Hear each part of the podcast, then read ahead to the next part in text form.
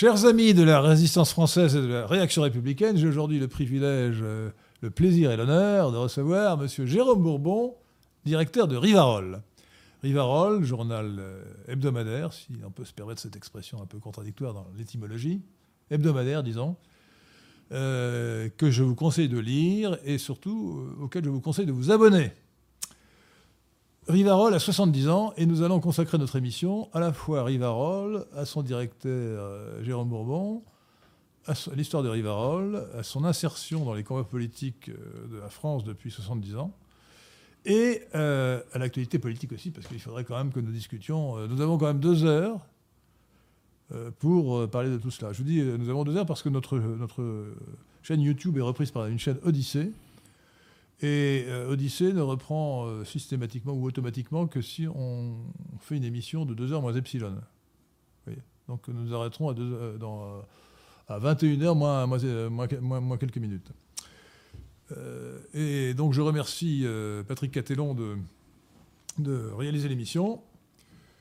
Il a été il a remplacé, provisoirement, je pense, mais vous pourrez ensuite euh, faire euh, quand vous voudrez, euh, Pierre de Tirmont, qui est en vacances en famille, loin d'ici, à Cognac, je suppose. Il a le droit de prendre du repos également. Il a le droit de prendre du repos, oui. alors, nous allons parler d'abord de Rivarol, mais je vais peut-être commencer par donner quelques lectures de messages. Je vous rappelle que c'est en direct et que vous pouvez poser, poser des messages. Vous pouvez aussi d'ailleurs faire des dons à Radio Athéna, c'est-à-dire au carrefour de l'horloge, puisque Radio Athéna est la radio du, carrefour de l'horloge. Euh, il y a déjà beaucoup de messages qui, nous souhaitent la bienvenue. Alors je vais commencer par les premiers que j'ai lus en premier, donc euh, c'est normal. Euh, Victor Novakovski nous dit, ou dit aux deux précédents, j'ai vos noms. Rien que d'avoir l'intention d'écouter Henri de Lesquin et Jérôme Bourbon vous vaudra une convocation, une convocation à la commandanture dès demain matin. Non mais, vous appréciez. Oui, bah, d'abord, permettez-moi de, de, vous remercier d'abord euh, cette euh, invitation. Je crois que c'est la deuxième à Radio Athéna. Et deuxièmement, de, de souhaiter, puisque nous sommes encore dans l'octave de la Nativité, de joyeuses et saintes fêtes de Noël à tous nos auditeurs. on a le droit de fêter Noël après Noël ah oui, on a le droit pendant, puisque c'est euh, il, y a une octave privilégiée même d'ailleurs. Donc je vous souhaite joyeuse octave de Noël.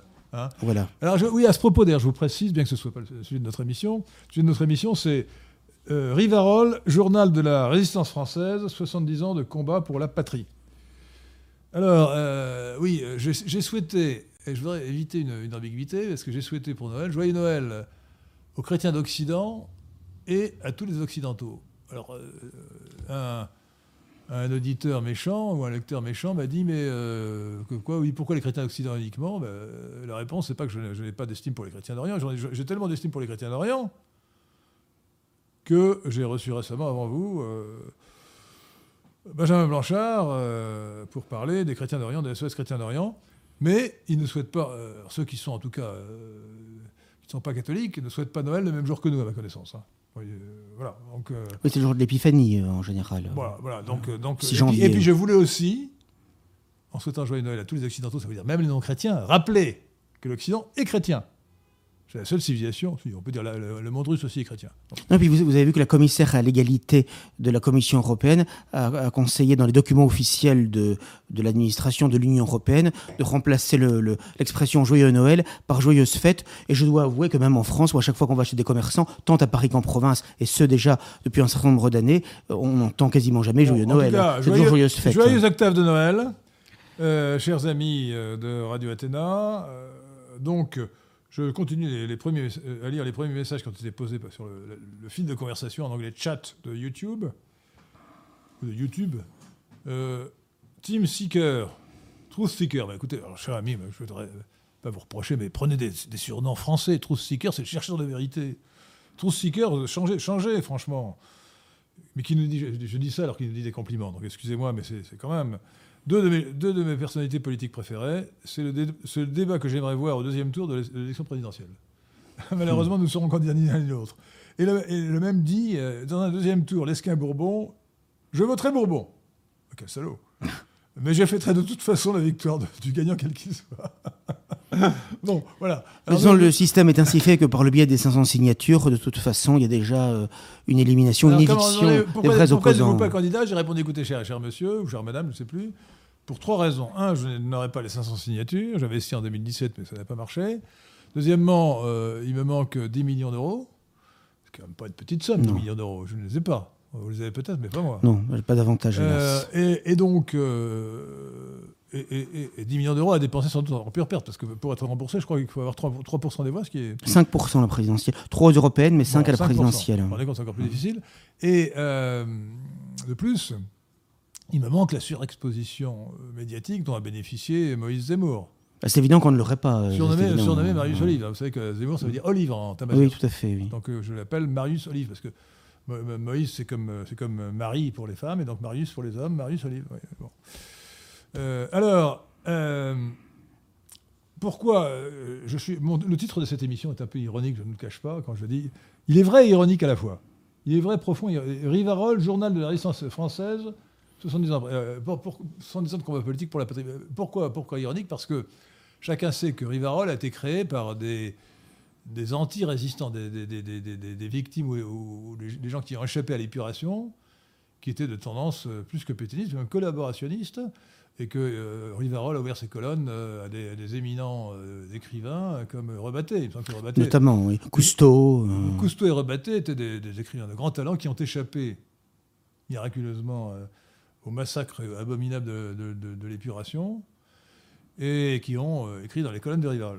Oui, ils ont fait d'ailleurs plusieurs années de prison et, et c'était des écrivains et des journalistes de grand talent, de grande plume, hein, en effet. Ah, bah, de remarquables journalistes. Parce qu'il faut bien comprendre euh, que le- la libération a eu pour conséquence, elle n'est pas la seule, mais a eu pour conséquence d'éliminer euh, la vraie droite pour l'essentiel de la vie politique, puisqu'il n'y avait plus que trois grands partis qui étaient la SFIO, le MRP et le Parti communiste, et donc il n'y avait plus vraiment de droite. Et d'une certaine manière, depuis 1945, c'est un- une des grandes difficultés à laquelle on est confronté, c'est qu'il n'y a plus guère de droite. Il y a eu quand même un certain nombre de mouvements de droite, mais qui ont été quand même euh, souvent ou diabolisés ou mis à mal par l'idéologie euh, née de 1945 Alors- après l'épuration. Et aujourd'hui, comme il y a quasiment ni, patrie, ni famille, ni nation, euh, ou en tous les cas pour euh, les- en décomposition, il n'y a plus vraiment de droite, malheureusement. Alors, pour, pour- pour les, pour les auditeurs de Radio Athéna, je, je tiens à préciser ma position, euh, qui n'est pas exactement celle de Rivarol ni de Jérôme Bourbon. J'ai j'ai fini par adopter, et pas seulement par opportunité, la thèse de- du colonel Rémy qui est l'épée et le bouclier. De Gaulle, c'était l'épée. Euh, Pétain, c'était le bouclier. Pétain a servi de bouclier à la population française, aux Français, en les empêchant de souffrir autant que les autres pays voisins ont souffert. Et donc, il a été une bénédiction pour la France. Euh, mais De Gaulle a compris, le premier ou très tôt, que Hitler ne gagnerait pas la guerre. En fait, euh, bon, on pouvait pas le savoir. En réalité, en 1940, on ne pouvait pas le savoir. hein. Son intuition s'est trouvée juste, en effet. euh, il, a eu, Faut- la- il a eu de la chance, il a eu de la chance. Il a eu de la chance. bon- le bon sur le Il a eu de la chance, j'ose voilà, dire. il a eu de la chance. Mais bon, c'est un autre sujet, mais je pourrais vous montrer que, en fait, Hitler aurait pu gagner la guerre et ça s'est passé à un cheveu près, à, au moins deux, deux occasions près. Si je répondrai à la C'est question très des- passionnant. Les oui, auditeurs, si, le sujet les intéresse, mais c'est vraiment Mm. passionnant, en particulier parce que l'opération Barbaros a été retardée. Enfin bon, il y a au moins deux ou trois cas où le sort de la guerre s'est joué. Bon. Euh, et donc, mais euh, De Gaulle, en tout cas, a pris, euh, a, mis, a permis à la France d'être représentée dans le camp des Alliés qui allait, qui allait être le camp des vainqueurs. Bon. Alors, euh, nous pas être, notre émission n'est pas là pour des- faire la, la vérité sur la Seconde Guerre mondiale, mais quand même, quand même, les, les crimes commis par les Alliés, alors ça c'est la commandanture qui vous appelle. Les crimes commis par les Alliés ne sont pas moindres. Je, je vais faire un article que je publierai sur mon site euh, lesquin.fr qui s'appellera La vérité sur la Seconde Guerre mondiale et je, je parlerai de tous les crimes commis par les Alliés. C'est monstrueux. Alors, euh, il y a eu les, euh, les bombardements, bien sûr, des populations civiles, y compris Hiroshima et Nagasaki. C'est abominable. Abominable. Il y a eu la, la fa- la façon dont on a traité les prisonniers de guerre allemands. Et puis il y a eu le, nettoyage ethnique des millions de gens euh, d'Allemands qui ont 12 été millions d'Allemands, dont des millions de morts. chassés de manière monstrueuse. Euh, enfin, la, la- la reconfiguration des, frontières a été une- un crime, de, un crime de- de- dont on ne parle jamais, qui- qu'ignorent Dont la plupart de nos contemporains. qui, qui est- qui est absolu- alors, monstrueux. Alors on trouve d'ailleurs sur euh, sur sur euh, euh, comment dire euh, sur Wikipédia euh, l'article euh, consacré à ce sujet est relativement objectif. hein, c'est bizarrement bon. Donc voilà. Donc la vérité sur la Seconde Guerre mondiale, c'est qu'il ne fallait pas la déclarer, c'est que euh, les crimes ont été commis des deux côtés, et bon, mais que la loi Guesso de 13 juillet 90. interdit de, de- de traiter sérieusement euh, du sujet, puisqu'on n'a pas le droit d'évoquer certaines questions, euh, même euh, de façon hypothétique.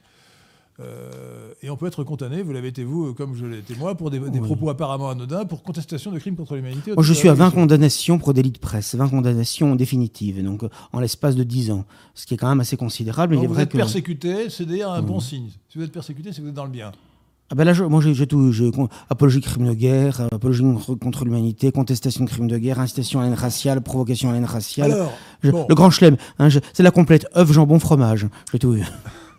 Alors, euh, il faut savoir, pour être tout à fait exact, que la loi Pleven nous a fait entrer dans une nouvelle société. J'aime à dire et à répéter que euh, la République a été abolie par la loi Pleven du 1er juillet 1990, du 1er juillet 1972, excusez-moi de ce, de ce lapsus, du 1er juillet 1972. C'était Pompidou président, Chaban-Delmas Premier ministre, Pléven garde des Sceaux. euh, le Pleven garde des Sceaux, qui a institué l'État cosmopolite à la place. Bon.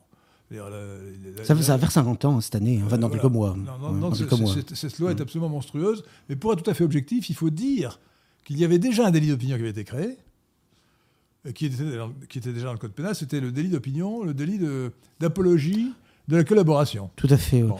Et que euh, Isorni, maître Isorni, avocat de Pétain, qui avait fait une pu- publicité dans le monde en faveur de souvenir de Pétain, la- en faveur de la mémoire de Pétain, avait été condamné par la justice française. Il a obtenu satisfaction devant la Cour européenne des droits de l'homme. Oui, c'est vrai. Bon. Il y a eu aussi Bardèche pour son livre Nuremberg ou la Terre promise, apologie de crimes de guerre, je crois. Euh, il a été condamné à un an de prison ferme, donc il n'a pas fait finalement, fort heureusement. Parce Ah que bah, je vous conseille ce livre, voilà. je suppose qu'il est interdit. Ah, il est, oui, il est remarquable si ce vous livre. pouvez le trouver, le livre. Nuremberg ou la Terre promise de, de- de Maurice Bardèche, qui était le frère de. Le beau-frère de Robert Le, Brasillac. le beau-frère de Robert Brasillac, évidemment pas le frère, euh, le beau-frère de Robert Brasillac, et qui en fait s'est s'est révélé. Bon, mais. Je ne suis pas du tout d'accord avec les thèses de Bardèche, parce que Bardèche était fasciste. Oui, il disait Or- fasciste. or, moi, il se disait fasciste. Or, euh, comme vous le savez, si vous connaissez un peu les travaux du CDH, euh, Club de l'horloge, Carrefour de l'horloge, nous avons euh, démontré, euh, nous n'avons pas été les premiers à le faire, mais nous avons mis en évidence le fait que le fascisme était un mouvement, le fascisme était un socialisme national, comme Sternel l'a montré, universitaire israélien. Euh, C'était un mouvement révolutionnaire qui voulait créer un homme nouveau. Donc c'est un mouvement de gauche. Le fascisme était de gauche. Alors certes, c'est un mouvement de gauche qui était opposé aux communistes, aux marxistes. C'était un mouvement de gauche quand même.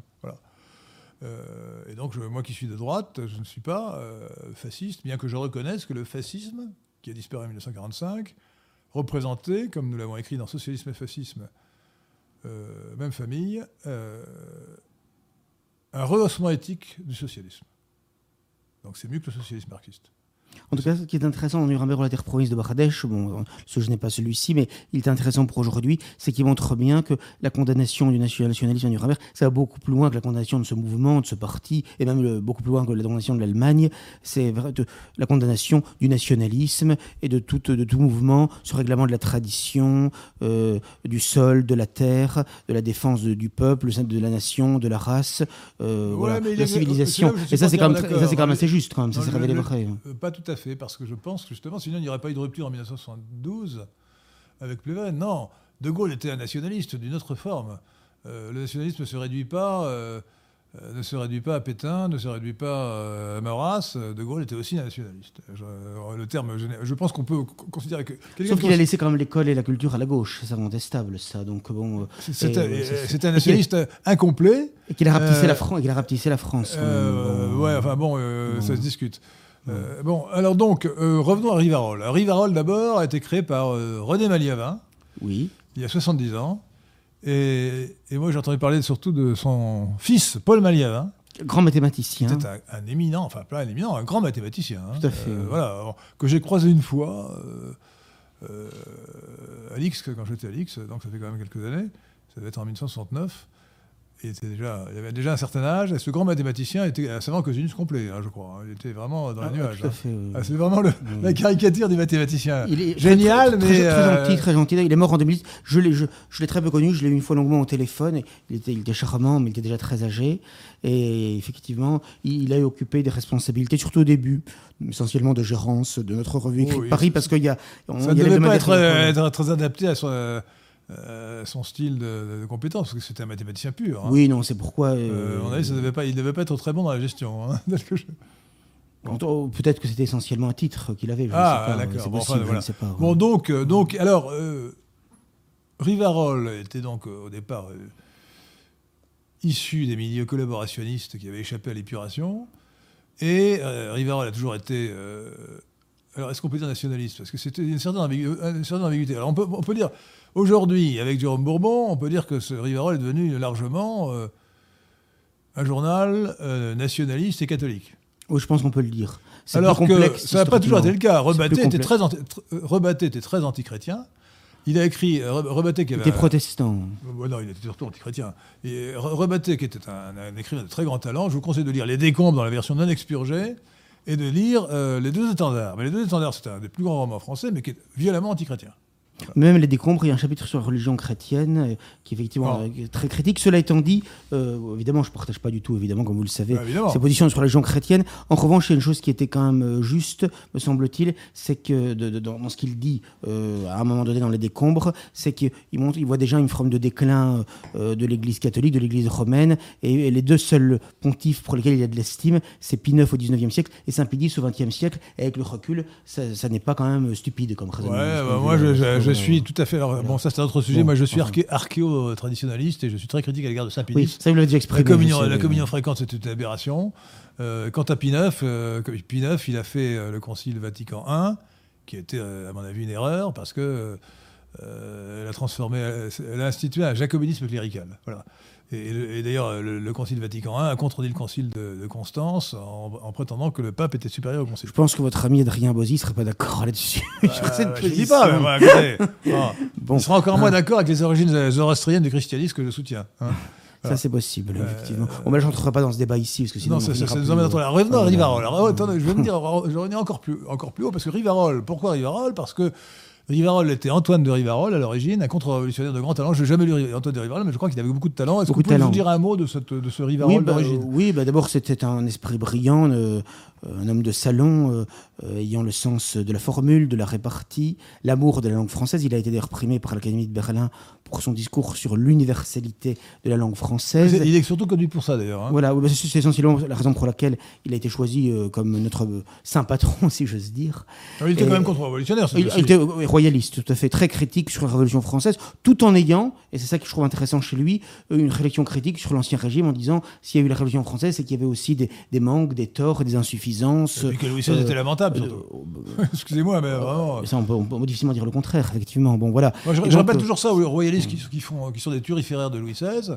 Écoutez, si, si, si la révolution française a lieu en 1789 avec Louis XVI, ou en Russie, si la révolution bolchevique a eu lieu en 1917 avec Nicolas II, c'est que euh, c'était deux monarques incompétents, lamentables et euh, insuffisants. Voilà. Insuffisant en tout cas, oui, certainement. Même si son testament spirituel est très beau, je crois qu'il a fait une très belle mort, mais, Ouais, enfin, comme le roi- testament spirituel qui dit c'est lamentable d'être roi, enfin c'est épouvantable d'être roi. Bah, C'est-à-dire qu'il a été malheureusement influencé en son enfance par vous vous rendez Et voilà, et ça, a été, ça a été très négatif tout ça, effectivement. Ouais, non, mais les, les royalistes qui vous disent, mais c'est formidable parce que le roi, on peut l'élever, on peut le préparer par l'éducation être roi. Bah, regardez, euh, Louis XVI, il a été élevé par, vrai. par Mais- Fénelon, euh, avec l'auteur de, Télémaque, c'était des idées pré-révolutionnaires. En, en effet, mais enfin, pendant plus de 1000 ans, ça n'a pas trop mal marché quand même. Bon, euh, voilà. Ouais, enfin, il y a beaucoup de mauvais rois. hein, euh, Bon, Enfin bon, par rapport à ce qu'on veillait depuis 200 ans, je crois quand même qu'il n'y a pas photo, comme disent les jeunes. ouais, enfin, voilà. bon, moi, moi, moi, j'aime bien, j'aime bien quand même. euh, écoutez, bon, c'est un autre sujet encore, mais Oui, les sujets s'entremêlent, mais au 19e siècle, hein, Charles X en, 19 en 1830 et Louis-Philippe en 1848 ont été incapables d'écraser la populace. Cavaignac en 1848, journée de juin, et euh, Adolphe Thiers en 1871 ont écrasé la populace. Donc la République s'est montrée meilleure que la royauté pour défendre l'intérêt national contre la populace. Ça fait. Ben, euh, Maurras le, le écrivait, euh, la République se gouverne mal, mais se défend bien. Donc, euh, Ouais, mais là, ça- elle se défendait, elle se défendait, oui, lui, il pensait, elle se défendait bien contre les contre-révolutionnaires. Certes. Là, elle s'est défendue, elle s'est défendue contre les révolutionnaires. La populace, la populace révolutionnaire euh, de, de juin 1848 et surtout les affreux communards de, de la commune de Paris. Quand je pense qu'il y a des gens de droite qui se réclament de la commune de Non, mais Paris. que- qu'elle se défende mieux, qu'elle se défende mieux, c'est certain. Mais, mais oui, c'est- mais là, elle s'est défendue contre l'extrême gauche. Contre l'extrême gauche. N'oubliez pas les lois que les anarchistes ou que la gauche appelait des lois scélérates contre les anarchistes qui ont liquidé euh, l'extrême gauche anarchiste dans les années 1880. Oui, mais qui étaient puissants, puisqu'ils ont même euh, tué plusieurs présidents de la République. Enfin, ils ont, à l'époque, ils ont Ouais, bien sûr, ils ont assassiné, euh, oui. très violent. hein. Bon, alors donc, euh, Rivarol, 70 ans de combat rivarolien, euh, donc une certaine ambiguïté, enfin, en- éclectisme, éclectisme, parce que vous avez rajouté, dans votre formule hebdomadaire de d'opposition nationale, hebdomadaire de l'opposition nationale et européenne. Oui, ça n'est pas moi qui l'ai rajouté. Ouais, au, au c'est dé- pas- au dé- c'est au pas départ, c'était que national, effectivement. Et je, je, je crois, il faudra vérifier dans la collection, mais je crois que c'est depuis 1969 qu'a été ajouté et européenne. Je, moi, je pense Moi, que ça me déplaît profondément. hein. euh, moi, moi, je l'ai, moi, je l'ai laissé, si vous voulez, par tradition. euh, voilà, Et puis, vous n'avez pas intérêt à vous priver de Non. 10% de vos, de vos lecteurs. bon, Non, voilà. puis bon, je, bon, il y, a- il y a un respect de l'histoire du journal. On, on va pas faire que les communistes qui, qui euh, faisaient disparaître de la photo les dissidents qui étaient dans leur parti avant. Ça, ce ne sont pas des méthodes à faire. Il y a, il y a un passé, Ah. il y a un passé Ah non, si bah, vous attendez, on a passé, Voilà, c'était opposition nationale, c'était opposition nationale. euh, euh, Bon. Vous pourriez reprendre un titre plus ancien. Là. Oui, oui, non, c'est vrai, c'est vrai, c'est vrai que c'est là, possible. ça, non, là, Oui, votre, oui, votre, oui, votre, vous avez raison, mais votre on- référence à la tradition se discute, puisque justement, le, le, l'idée- le- le titre d'origine, c'était... Mais disons qu'il y a aussi le fait qu'on défend aussi le, vieux continent, la civilisation européenne et chrétienne. Donc, si, si on l'entend si on, si on l'entend dans ce sens-là, c'est tout à fait acceptable, si vous voulez. Non, Par contre, ah, non, on- déjà, déjà, déjà, ça c'est déjà euh, le verre dans le fruit, c'est l'européisme. Vous pouvez défendre l'Occident, mais il n'y a pas de civilisation européenne, il y a une civilisation occidentale. Bon, si vous voulez. euh, Ah, mais c'est pas civilisation, c'est fondamental. Le- le- le- le- L'Europe, l'Europe, c'est une expression géographique. Il n'y a pas de civilisation. L'Europe est partagée entre trois civilisations le- l'Occident, le monde russe et l'Orient. Le- les Balkans, c'est l'Orient. Enfin, il semble quand même que le plus haut degré de civilisation, on a quand même le sentiment que c'est quand même l'Europe, essentiellement l'Europe de l'Ouest, quand même, historiquement. L'Occident. Vous voyez. L'Occident. La civilisation s'appelle l'Occident. Il me semble pas que les États-Unis d'Amérique, quelle que soit leur qualité. On... Mais si, ça appartient à la civilisation occidentale. Oui, certes, certes, on mais est-ce qu'on peut le mettre au même niveau, au niveau de, au même Non, mais de, à- à raffinement de civilisation que À de à hein, l'intérieur, de l'Occident, il y a évidemment de- des différences très importantes. Vous pouvez considérer que, et je serais d'accord avec vous, que les anglo-saxons en général, mais l'Angleterre, euh, c'est l'Eu- l'Europe occidentale, euh, a beaucoup de défauts quand même. hein, euh, voilà. Et euh, les protestants d'ailleurs. euh, bon. Tout à fait, mais c'est pourquoi je vous dis plutôt l'Europe de l'Ouest et l'Europe du Sud, me semble-t-il. Voilà, euh, mais en tant que raffinement. Non, de mais il faut distinguer, il faut distinguer les, les niveaux de civilisation à l'intérieur d'une même civilisation et la, la catégorisation en civilisations di- diverses. Je crois que c'est, non, c'est, il y a des, des- des- sur le terrain, il y a des, clivages. Lorsqu'on va euh, de, de Paris à Moscou, on franchit une frontière civilisationnelle lorsqu'on passe de la Pologne qui est occidentale à la Biélorussie qui est, orient- qui est- russe, qui appartient à une autre civilisation. Bon, donc, donc je trouve, je, conteste euh, tout à fait le terme d'opposition européenne qui pour moi ne veut rien dire. En plus, ça, a l'air de dire que vous êtes, euh, je, je crois d'ailleurs c'était le cas à l'époque, euh, lorsqu'on a changé de nom, que vous êtes, que vous êtes pour euh, l'Union européenne, ce machin abominable. Alors moi j'ai toujours été contre, euh, la- les, les positions sont très claires. Il est vrai qu'il y a C'est une c'est époque... Camille Gallic qui a, qui a voulu euh, que ce soit, qui a rajouté européenne Non, je crois que ça s'est fait... avant, avant je crois que ça s'est fait... de- Camille de mémoire- est le, le di- le directeur précédent. hein. Non, de, de mémoire, c'est en 1969. euh, de- dans la collection, j'ai vu ça. Je, je crois que c'était en partie par antigaullisme, parce que le journal était très antigaulliste. Et c'est vrai que De Gaulle était assez anti-européen, à mon avis, à juste titre. Ce point de vue-là, même, je pense qu'il aurait même fallu aller plus loin. Bon, et puis je pense aussi que euh, c'était aussi une façon, sans doute assez pudique, de parler de défense de la race blanche. Et euh, souvent, les gens qui disent européanistes, je, je pense qu'il y a de Ah, ça. ouais, mais Non, mais je alors, pense qu'il y a ouais, de mais- ça. oui, si mais vous là voulez. encore, c'est encore une autre erreur scientifique, si vous voulez. C'est que la, la- la- la race européenne, ça Ou du, ou du, pas. ou du monde blanc, si vous voulez, du monde Euh, blanc. Voilà. mais le monde, que- ouais, le le- ça mais le monde blanc, mais la, monde race, blanc. la race blanche, c'est la race caucasoïde en termes scientifiques, et elle inclut euh, le Proche-Orient et l'Afrique du Nord. Bon. Alors en Afrique du Nord, il y a beaucoup de métissage avec des Congoïdes, des Noirs, si vous préférez, mais euh, je suis désolé. Bon, euh, tiens, dans, dans le Figaro de ce matin, il y a un supplément de Tunisie aujourd'hui. Bon, la, la- la- la Tunisienne qui est en couverture, écoutez, bon, euh, franchement, c'est une, c'est une caucasoïde. hein. Bon, euh, d'ailleurs très jolie. Bon. Non, non, donc, euh, donc c'est- on est dans la confusion. Et moi, je pense, je suis, je suis partisan de la religion de la vérité. D'ailleurs, le christianisme, c'est la religion de la vérité. fait. oui. Et je ne suis pas partisan de, de maintenir, pour des, des- des raisons d'opportunité politique, des, des confusions scientifiques. Donc il n'y a pas de civilisation européenne, il y a une civilisation occidentale. Il n'y a pas de race blanche qui serait distincte de la race, de la race euh, caucasoïde. Là, ce sont des questions de terminologie, certes intéressantes. Non, de science. mais- De science, pas de terminologie. Non, la terminologie, c'est de dire blanc ou, ou caucasoïde. Mais la question scientifique, c'est de savoir si les, les- si les Libanais sont, euh, sont des caucasoïdes ou autre chose. Non, ils sont caucasoïdes, ils sont blancs. Voilà. Les Arméniens aussi. Pourtant, ils sont en Asie. Bon, bah, écoutez, je ne suis pas spécialiste de la Moi, question. moi, de si. Pas- pas- oui, je crois. C'est un- grand mot. effet. Enfin, euh, enfin, je connais bien la question. Voilà. Euh, donc, alors, revenons donc à, à- à Rivarol. Rivarol était relativement éclectique. Euh, son fil conducteur, quand même, c'était. euh, dire, c'est le, le- le rejet du, résist- du résistentialisme Oui, et de, à fait. oui. et de l'é- de l'idéalisation euh, gaulo- gaulo-résistentialiste. hein. C'est- C'est c'est- exact, oui, c'est Bon. exact. Alors, euh, est-ce que vous avez été tous partisans de l'Algérie française? Euh, Vous n'étiez pas né à l'époque, peut-être, mais... Oui, je crois qu'on l'a été tous. Alors, il y avait des nuances parce qu'il y avait des gens qui étaient pour une complète intégration, un peu euh, comme l'a souhaité président Jean-Marie Le Pen, hein, qui n'était pas collaborateur de Rivarol, mais c'était sa ligne finalement, et d'autres qui étaient plutôt pour une intégration territoriale. Vous savez, c'était un petit peu la tendance euh, Jeune Nation euh, de Pierre Sidos, qui était de dire, de toute façon, on ne fera jamais euh, des Algériens des Français à part entière, mais il faut quand même garder l'Algérie, parce que derrière l'Algérie, il y a le Sahara avec le gaz et le pétrole. Quand on voit aujourd'hui le surenchérissement des prix du gaz et du pétrole, on se dit que ça aurait quand même été une bonne chose de garder un lien juridique et politique avec l'Algérie, même si ça impliquait certainement des modifications euh, juridiques et politiques importantes. Comme disait toujours Pierre Sidos, il y avait 36 façons de faire, et il a fallu que De Gaulle prenne la 37e, la plus mauvaise, quoi. C'est-à-dire Ah l'indépendance pure et simple. j'ai- fait donc. sur, vous verrez, chers auditeurs de Radio Athéna, sur mon site euh, lesquin.fr, L-E-S-Q-U-E-N.fr, j'ai fait euh, une uchronie. Vous, connaissez les uchronies. Les uchronies, chers auditeurs de Radio Athéna, c'est, euh, sont des récits euh, imaginaires, mais qui commencent euh, dans la réalité historique et qui divergent à certains moments parce qu'on suppose que les événements sont passés. bon. Alors, j'ai fait, plusieurs uchronies parce que je trouve ça très amusant. Un art passionnant. oui, C'est- passionnant, j'en ai, fait 4 ou 5.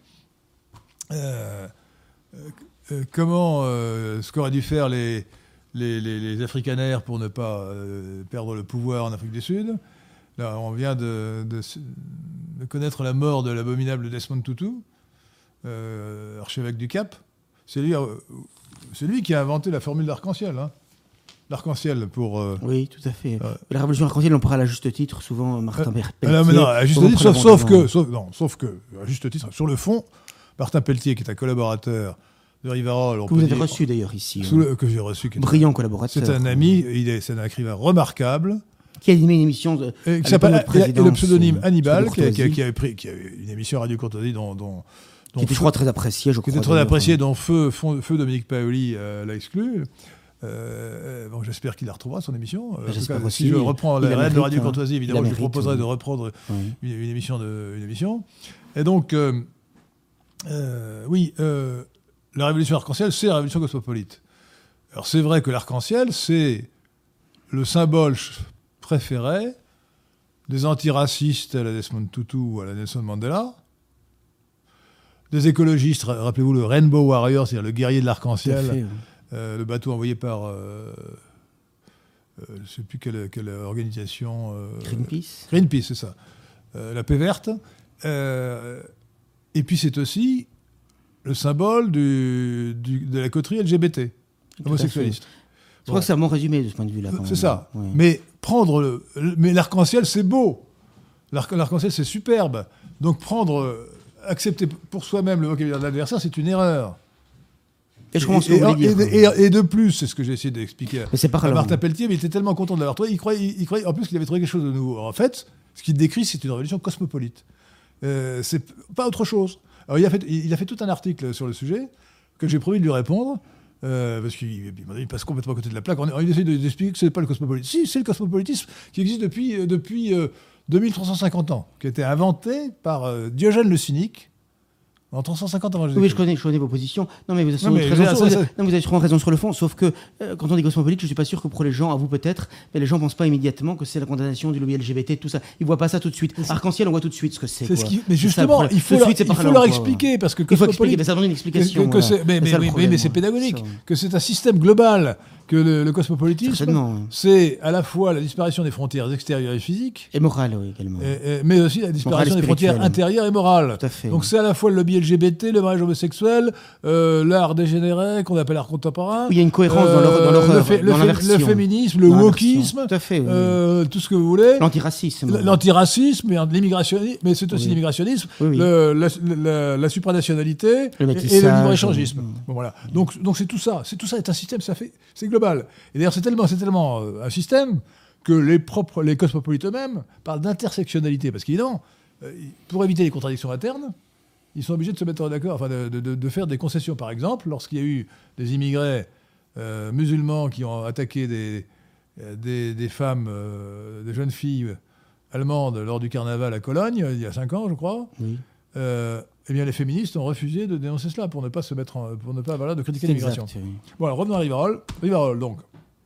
aujourd'hui, on peut dire, c'est quand même très nationaliste avec vous. hein. Oui, je pense, je pense qu'on peut Bon, le dire. Alors, euh, Nationaliste et catholique. quoi. les catholiques.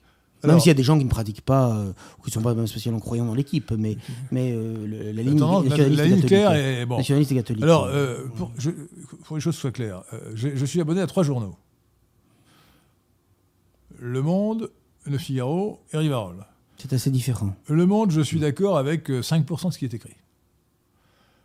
Le Figaro, 20%. Rivarol, 80%. Ah, c'est pas mal. hein. Mais je crois qu'Amy Gallic, mon prédécesseur, me disait elle-même qu'elle était d'accord avec 80% de, de ce qu'elle imprimait, de ce qu'elle publiait dans Rivarol. Oui, parce qu'il y avait une certaine. C'est un carrefour, si vous voulez, Rivarol, et donc euh, il y a une certaine liberté, Alors- il peut y avoir des opinions différentes. Moi-même, il m'arrive. Il est rare, c'est très rare, mais il peut m'arriver de ne pas être d'accord forcément avec, euh, à 100% avec euh, le point de vue d'un collaborateur. Notamment, par exemple, quelqu'un qui, sur une, une consigne de vote ou sur tel ou tel point, ça, ça peut arriver, mais enfin, c'est- quand même assez rare. Ah bah, Voilà. On peut dire quand même que vos, orat- vos orateurs, vos collaborateurs beaucoup de talent. Alors, bon, je pense que les deux meilleurs éditorialistes de la presse française sont à Rivarol. Ils s'appellent Jérôme Bourbon et Hannibal. Écoutez, je vous remercie pour Hannibal, je vous remercie pour moi-même. Mais non, mais très Mais- sérieusement, bon, c'est la littérature, l'éditorial. C'est pas un livre, c'est de la littérature. Alors, en plus, Martin Pelletier est un, est un des meilleurs écrivains euh, français. Euh, Moi, je me régalais de le lire quand il, il était rédacteur en chef de National Hebdo. Il avait succédé euh, euh, à. euh, comment s'appelle-t-il Bousquet, non? Non, non, non. Euh, ne- ah, le nom m'échappe, mon Dieu. Lui. Bild Ah, non, non, non, non. non, non, qui, qui, qui- justement avait été dans un parti collaborationniste, justement, de DA.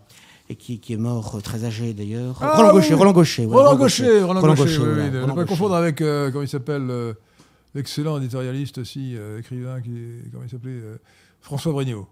Voilà, François Brion, qui lui aussi était une des plumes de, de Hebdo, qui a écrit dans Rivarol au début des années euh, 50 d'ailleurs, Qui, qui était pas très aussi, qui était longtemps. aussi un, journaliste de très grand talent. de grand, ouais, tout à fait de grand talent, Ouais. oui. Ouais. avec Antoine Blondin également. De très grand talent. Non, vous Non, avez, on, on- c'est vrai qu'on a eu la chance, euh, vous avez Rivarol. des plumes extraordinaires. Voilà, c'est ça. Alors, ça, le- je- non, depuis toujours, si vous voulez, euh, Rivarol, ce qui caractérise Rivarol, c'est le talent.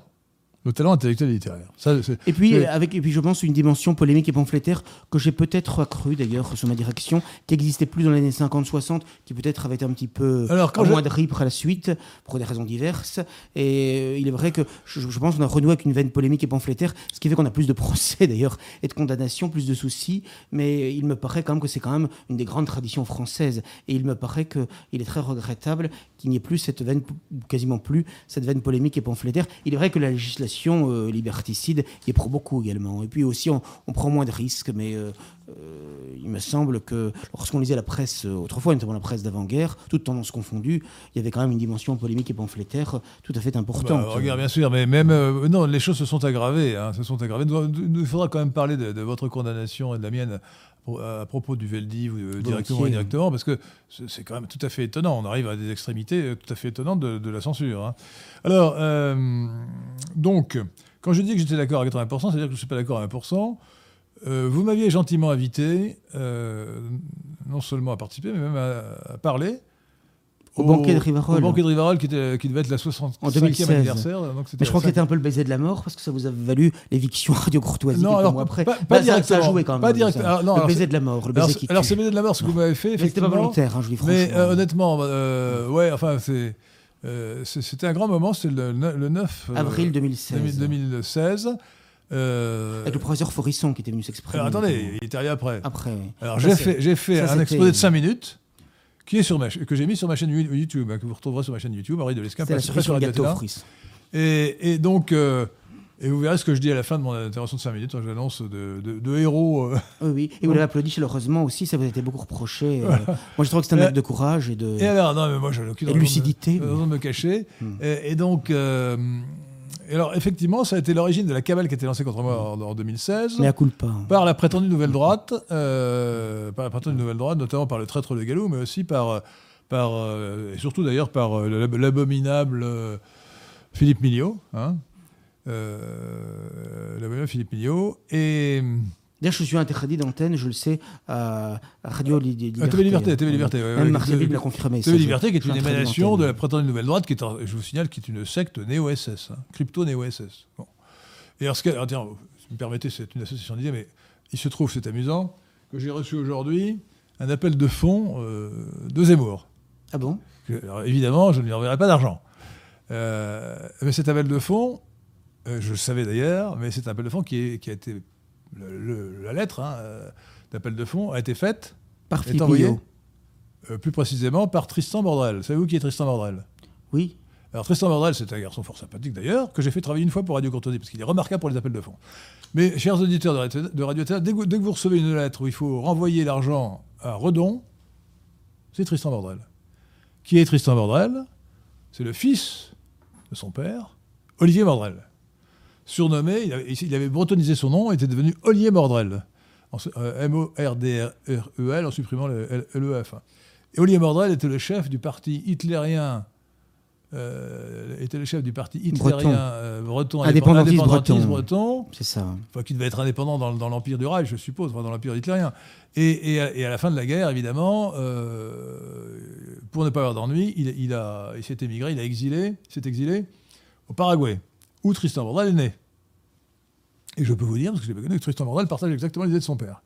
Lequel père a été, à la suite d'une loi d'amnistie, revenu en France en 1971 et a participé sinon à la création, du moins au développement, de, de la secte euh, euh, de la secte néo-crypto, Des crypto-néo-SS, certains du Grèce. de Grèce, et, et de la société secrète qui est, avec- qui est derrière elle, qui s'appelle, qui s'appelle euh, Sodalité. Bon. Euh, qui n'est plus secrète maintenant, parce que je viens de vous en parler. Euh, bon, et donc, euh, et donc c'est quand même assez marrant que Zemmour euh, fasse euh, faire sa publicité par ces gens-là. Mais vous savez que Philippe Mignot est un des principaux bras armés sur le plan financier de Zemmour. Et, et d'ailleurs, sur ce- le site de Zemmour, hein, il s'occupe de, du financement Ah de sa non, non, mais campagne. la, Bretagne. PND, Printemps de est Nouvelle très Droite, impliqué, très est impliqué. entièrement impliqué dans, dans- dans Ah la oui, campagne de complètement. Zemmour. Y compris le Galou, tous, tous sont très impliqués. C'est quand quand même hallucinant. Oui. Le, le Galou était, Très impliqué, le Galou ouais. était à, à Villepinte, euh, à la réunion publique de Zemmour. Et Enfin, on lui a pas donné la parole, cependant. hein. Non, On lui bonnes prend le d'accord, quatrième euh, couteau. euh, non, mais attendez, ces, gens-là n'auront rien. Zemmour ne sera pas élu, mais si jamais été élu, peut-être Ah, d'école. il n'aurait rien. ça, il ne certain. strictement. Ce sont des crétins. Moi, ça m'a frappé. Ce sont hein. des crétins, des, des gogoys et des crétins. Il ne, reste, il ne reste strictement rien, mais rien. Il y avait Laurence Trochu du mouvement conservateur, que j'avais presque envie de rappeler Laurence Crochu, parce qu'elle parlait de valeurs judéo-chrétiennes, il faut quand même le faire. Ça, ça, ça, ça me donnait l'urticaire. Quand on, quand on parle de valeurs judéo-chrétiennes, Les, les valeurs chrétiennes, ça existe. Mais lisez- j'ai fait un, un article sur- pour expliquer que le mythe du judéo-christianisme. Le judaïsme était une religion orientale qui est isomorphe de l'islam. C'est la religion des pharisiens dont parle l'évangile. Ça n'est absolument pas le christianisme. Voilà. Le christianisme, ça vient du Christ, ça ne vient pas des pharisiens. hein. Parce que l'idée Zemmour, c'est ça, c'est de mettre les judéo-chrétiens contre les barbares musulmans. C'est ça l'idée fondamentalement. Oui, bien sûr. Parce qu'il y a une vision euh, Mais- mais- mais- euh, complètement délirante. le, le lancement du concept de judéo-christianisme, qui est un, un concept de, de mensonger, de propagande fallacieuse, euh, c'est la préparation de l'opération Zemmour. Hein. bon, mais en l'occurrence, que les crypto-néo-SS de la prétendue nouvelle droite, euh, qui soit pour Zemmour, étant donné leur, origine euh, hitlérienne, c'est quand même assez drôle, quoi. C'est quand, même- assez extraordinaire, c'est quand même assez extravagant. Il faut savoir que le, PND a été créée à l'initiative d'anciens SS. Sauf que les anciens SS étaient des gens courageux, qui avaient au moins le sens de l'honneur. Qui n'était Eux- pas spécialement philosémite. et eux, ils n'ont ils même pas le sens de l'honneur. Donc on est vraiment. Et d'ailleurs, c'est quand même marrant. Le, si je continue sur ce sujet qui est un peu pas périphérique par rapport à notre sujet, qui est Rivarol, mais euh, l'un des collaborateurs principaux de Zemmour, c'est Philippe Schletter. C'est vous qui est Philippe Schletter Oui, je sais, c'est le neveu de Robert Frisson. c'est le neveu de Robert Farisson, dont je peux vous dire qu'il partage les thèses. Bon, voilà. C'est quand même très, très amusant. Alors même que, alors même que je vous signale que Zemmour, Moïse Auric Zemmour, inter- interrogé par Bourdin, a confirmé ce qu'on pouvait deviner quand on n'était pas complètement gogoy, que jamais il n'abo- Voilà, j'allais vous en parler. jamais il n'abolirait La, la loi Guesso. On, on a fait, on a, on a fait les, un, les- les crétins un- comme... euh, un écho de Rivarol. Euh, C'est évident. Et il l'a dit clairement. Il a dit qu'il aurait Indiscutablement. un aéropage d'historien. euh, Non, c'est du baratin. Donc, voilà, dès, dès qu'on qu'on nomme une commission, c'est qu'on va enterrer. Jean-Jacques Bourdin a reçu le- le- 7, 7 décembre. le 7 Mardi décembre. décembre, euh, oui. euh, sur RMC, Tout à fait, ouais. BFM Et- TV, ouais. Les deux. Voilà les deux, les deux, oui, tout à fait. Et, et donc, il a posé quatre questions et Zemmour a dit non, je, ne veux pas abolir la loi Guesso du 13 juillet 1990 qui, euh, qui interdit le révisionnisme, donc qui crée un délit d'opinion supplémentaire. Je ne veux pas abolir la loi Taubira qui autorise le mariage homosexuel, qui légalise le mariage homosexuel. euh, homosexuel. Et pas la loi Veil non plus. je, je ne veux pas abolir la loi, évidemment, ni même réduire son application. D'ailleurs, dans son livre, son dernier livre, ne le lisez pas, ne perdez pas votre temps à le lire. Non, je ne les prends pas, je vais tomber Euh, des mains, tellement ils se vendent. moi, je- moi, je vais dire insupportable. dernièrement, c'est insupportable. C'est insupportable. euh, de son de, de- de contentement de lui-même. Tout à fait. Moi, j'en ai stupéfait. hein. Mon euh, triomphe à CNews, mon triomphe euh, dans et tous les alors- domaines, c'est impressionnant. Non, mais il, il fait, il a fait, euh, il a consacré l'un de ses articles, l'un de ses chapitres, Hmm. à la gloire de Simone Veil, l'avorteuse, l'horrible. Simone Veil. Oui, celle avec V, pas W. hein. V, Ah bah ouais, bien enfin, sûr. Simone de KW est très sympathique. Bon, bon, il ne faut pas non plus la, la célébrer Non. comme si elle était, elle était géniale. Hein. Bon. Euh, Mais enfin, quoi qu'il en soit. alors, et- et, et donc, et attendez aussi, euh, il, il a bien dit qu'il n'est pas question de revenir sur la loi Badinter qui a aboli la peine de mort. Oui, il dit que philosophiquement, Non. ce qui est vicieux, hein, philosophiquement, il est pour la peine de mort, mais il ne la ratifiera pas. les, les gogo, Voilà. ils disent, ah, il est- c'est bien, il est, contre, il est, pour- il est philosophiquement pour la peine de mort. Mais c'est vrai, oui, mais ça. Oui, mais ce qu'on lui demande, ce qu'on lui demande, il, il- Oui, mais il nous fait, il nous fait du Euh, Sarkozy.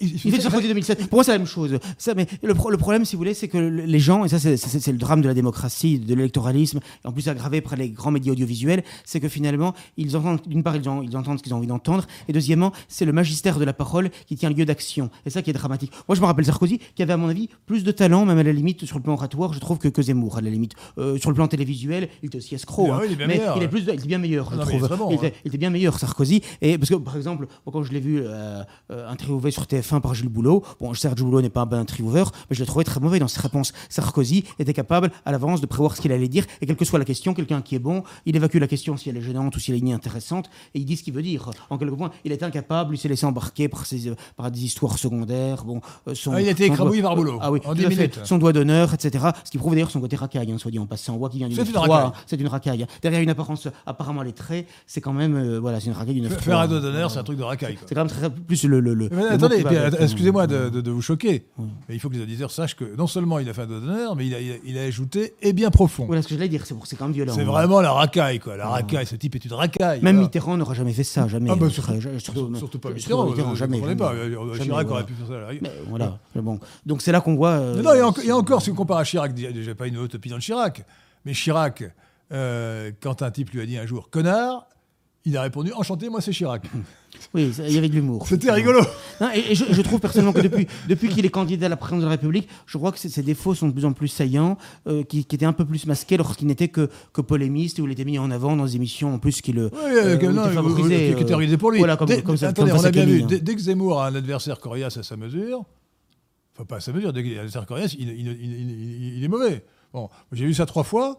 Euh, il a été laminé par Gilles Boulot en 10 minutes euh, sur, euh, dans le journal Qui est de pourtant TF1. pas un aigle. hein, pourtant. Le, le journal de TF1. Il est larvesque, c'était en le, le soir de sa, de, de sa vidéo, de sa déclaration de candidature, ça devait Oui. être le 2 décembre, C'était le 30 novembre. Le 30 novembre Oui, certain, 30 Euh, novembre. Bon, 30 novembre. Il a été, il a été non pas laminé, mais, euh, mais comment dire, mis au jour par Jean-Jacques Bourdin. Et il a été, 7 il a novembre, été 7 écrabouillé décembre. lors de l'émission euh, de Lé- Léa Salamé. Élysée, j'ai trouvé très mauvais pendant cette Et- émission. Élysée 2022. Élysée 2022. Alors, alors, c'est hallucinant. Quoi. Bon. Parce qu'en plus, il s'énerve sans raison, même face à des interlocuteurs, face à des le- ce qui n'est pas une le le, camarade, euh, le, le camarade de Bruno Le Maire est une ordure cosmopolite, c'est entendu. Ah, c'est sûr. oui. Mais sur la forme, Sur la forme, il a gagné. Sur la forme, il, je trouve. bon, il a, pas qu'il a gagné, c'est qu'il a écrabouillé Zemmour. Moi, j'ai trouvé que sur la forme, il avait gagné. Ah, attendez, c'est évident, quoi. Bon, évident. Bon, euh, d'ailleurs, les, fans de Zemmour, pardon, d'employer cet anglicisme, les soutiens de Zemmour, fanatiques, se partagent en deux catégories. Les fanatiques complets qui disent il était bon, il était génial.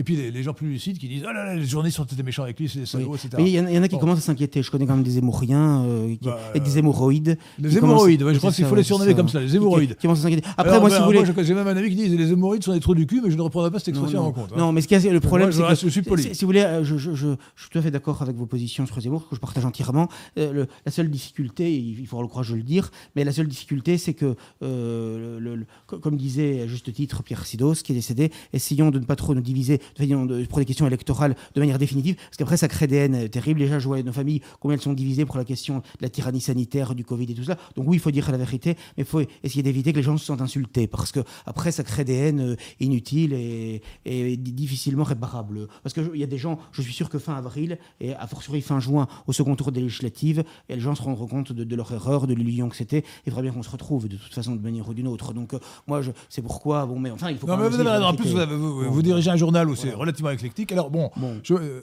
revenons à votre journal. Je parlais Voilà, de, oui. je parlais de- de- du talent que vous aviez, euh, du talent qu'avait Hannibal alias Martin Pelletier, je crois qu'on peut dire, on peut dire, c'est un pseudonyme mais Oui, officiel. hein. transparent. Transparent, voilà, un pseudonyme transparent. Euh, J'aime bien aussi beaucoup, euh, il a beaucoup de talent, euh, François-Xavier Rochette, Qui est, qui est assez radical d'ailleurs. hein, qui est très assez, radical, voilà. euh, notamment sur Zemmour. Oui. Euh, C'est radical J'aimais bien. Robert Spiller. Moi, je, suis- mou à côté. Moi, je. Robert Spiller, je, euh, je ne vous cache pas qu'il m'énerve depuis un certain temps parce qu'il est pour Zemmour, ça, ça- ça m'énerve prodigieusement. hein. Bon, voilà. Vous l'avez senti. Ah bah, pff, écoutez, ça sera Pourtant- difficile. pourtant, je il lèche sens- les babouches de Zemmour de manière qui m'exaspère. Pourtant, je le, censure un peu, mais bon, pas, pas- pas totalement Ah non, quand mais même. attendez, mais que- pas totalement quand même, parce qu'il faut les Attendez, mais, mais, mais comment peut-il être gogoy à ce point de ne pas comprendre C'est par, par antimarinisme, si vous voulez. Primaire, Ah, c'est secondaire, technique et tertiaire. Écoutez, revenons, à l'essentiel. Quand on est. contre l'immigration, on n'est pas partisan euh, d'un immigré juif algérien. Enfin, voyons. C'est hallucinant. C'est une opération de, de, un tour de bonne taux de mettre à la, à la tête des anti-immigrations à l'immigration. Non, mais il y a des gens qui peuvent considérer que ici, ils s'élimineront l'un l'autre et que finalement, c'est pas mauvais d'éliminer Marine Le Pen, finalement, vu qu'elle a tout trahi, attendez, euh, tout renié, tout trahi. euh, voilà. Non, mais attendez, alors, de ce point de vue-là, c'est Ouais. vrai que non, mais le- l'intérêt. Alors, certains disent que Bolloré a lancé la- Bolloré Goldsmith a lancé la candidature de Zemmour pour faire que pour faire que Marine Le Pen soit éliminée et que ça soit Pécresse au second tour. Enfin, Pécresse ou le candidat LR. D'aucuns le disent. Je Bon, suis alors, nous de revenons à Rivarol. Rivarol. Donc, Antoine de Rivarol, nous avons rapidement parlé d'Antoine Oui. de Rivarol, nous avons parlé de la longue histoire de, de, de Rivarol. Alors, ce qui me paraît important, c'est que qu'on ne soit pas d'accord à 100% avec Rivarol, c'est normal, mais il faut, quand on est vraiment de droite, adopter comme principe pas d'ennemi à droite. Alors, pas d'ennemi à droite, il faut bien comprendre ce que ça veut dire. Ça ne veut pas dire que il n'y a pas d'ennemis dans toute la droite, parce que le- les traîtres sont les pires des ennemis. Ça veut dire qu'on n'est pas ennemi de quelqu'un parce qu'il est plus à droite que vous. J'ai la faiblesse de penser que Jérôme Bourbon est plus à droite que moi. C'est un honneur. C'est- je dire à ma femme ce soir. Euh, 50 ans. euh, moi, je suis de droite modérée et j'ai tendance à penser que vous, vous êtes plutôt de droite, euh, je ne dirais pas immodérée, mais Non. légèrement extrême. Quoique être immodéré soit pas toujours un défaut. hein. Bon. Être immodérément amoureux de sa Je femme. suis c'est bien. libéral. Des... Alors, attendez, Immodérément Je amoureux de Dieu, c'est bien. Je crois que c'est ce que j'ai c'est ce que j'ai dit d'ailleurs dans les cinq minutes que, j'ai- de- de- de- que vous m'avez accordé généreusement à la fête de Rivarol du 9 novembre 2016. 9 avril, 9 avril Dis-moi, 2016. 9 avril 2016. Je suis libéral, démocrate et républicain. vous n'êtes. Mais ce qui, nous nous retrouvons sur l'amour de la patrie, sur l'amour des traditions, sur l'amour de la France, sur l'amour de la religion. Donc sur des valeurs positives essentielles, sur l'amour de la civilisation occidentale et pas européenne. Et puis un certain amour de la vérité quand même et, de, de- Et l'amour de la et- et vérité. du parler vrai, du parler vrai quand même, du, Voilà. du franc parler. Voilà, Voilà. On dit les choses que ça plaise ou non. Voilà. Voilà. Alors, si vous voulez, euh, oui, il faut savoir que à Rivarol, il y a le talent, mais aussi le courage. Et il y a beaucoup de, beaucoup de Français ont du talent. Euh, pas souvent autant que Rivarol, mais ils ont beaucoup de talent, mais ou de l'intelligence.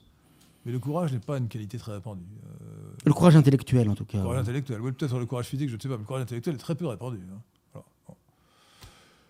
Même, Alors, même, même dans nos milieux, je- j'en ai sou- Ah bah. souvent beaucoup souffert. J'ai souvent été étonné moi de, du manque de courage de intellectuel. euh. gens, c'est Oui, mais c'est assez impressionnant. effectivement. Bon, il, bah, il est peut-être temps de passer aux questions, non Euh, Est-ce que, est que notre ami euh, Patrick Catellon, réalisateur de cette émission, ou bien notre ami euh, Richard Guimau qui nous aide euh, Il est vrai que le temps passe vite en votre agréable compagnie. Il est, il est déjà bien presque passer des, poser des questions. 20 heures. En attendant, je vous dis, abonnez-vous à Rivarol. Alors, nous avons. Abonnez-vous à Rivarol. Abonnez-vous à Rivarol. Et nous avons un don de Beauglier Merci. euh, que nous remercions. Que pensez-vous des personnes se revendiquant du national-socialisme ou du fascisme, mais qui soutiennent Moïse Zemmour? Certains vont même jusqu'à prétendre qu'un De aurait été zémoroïde. Oui, ça, je n'y crois pas une seconde, bien qu'on ne puisse pas faire parler un mort, hein, mais je ne le pense pas.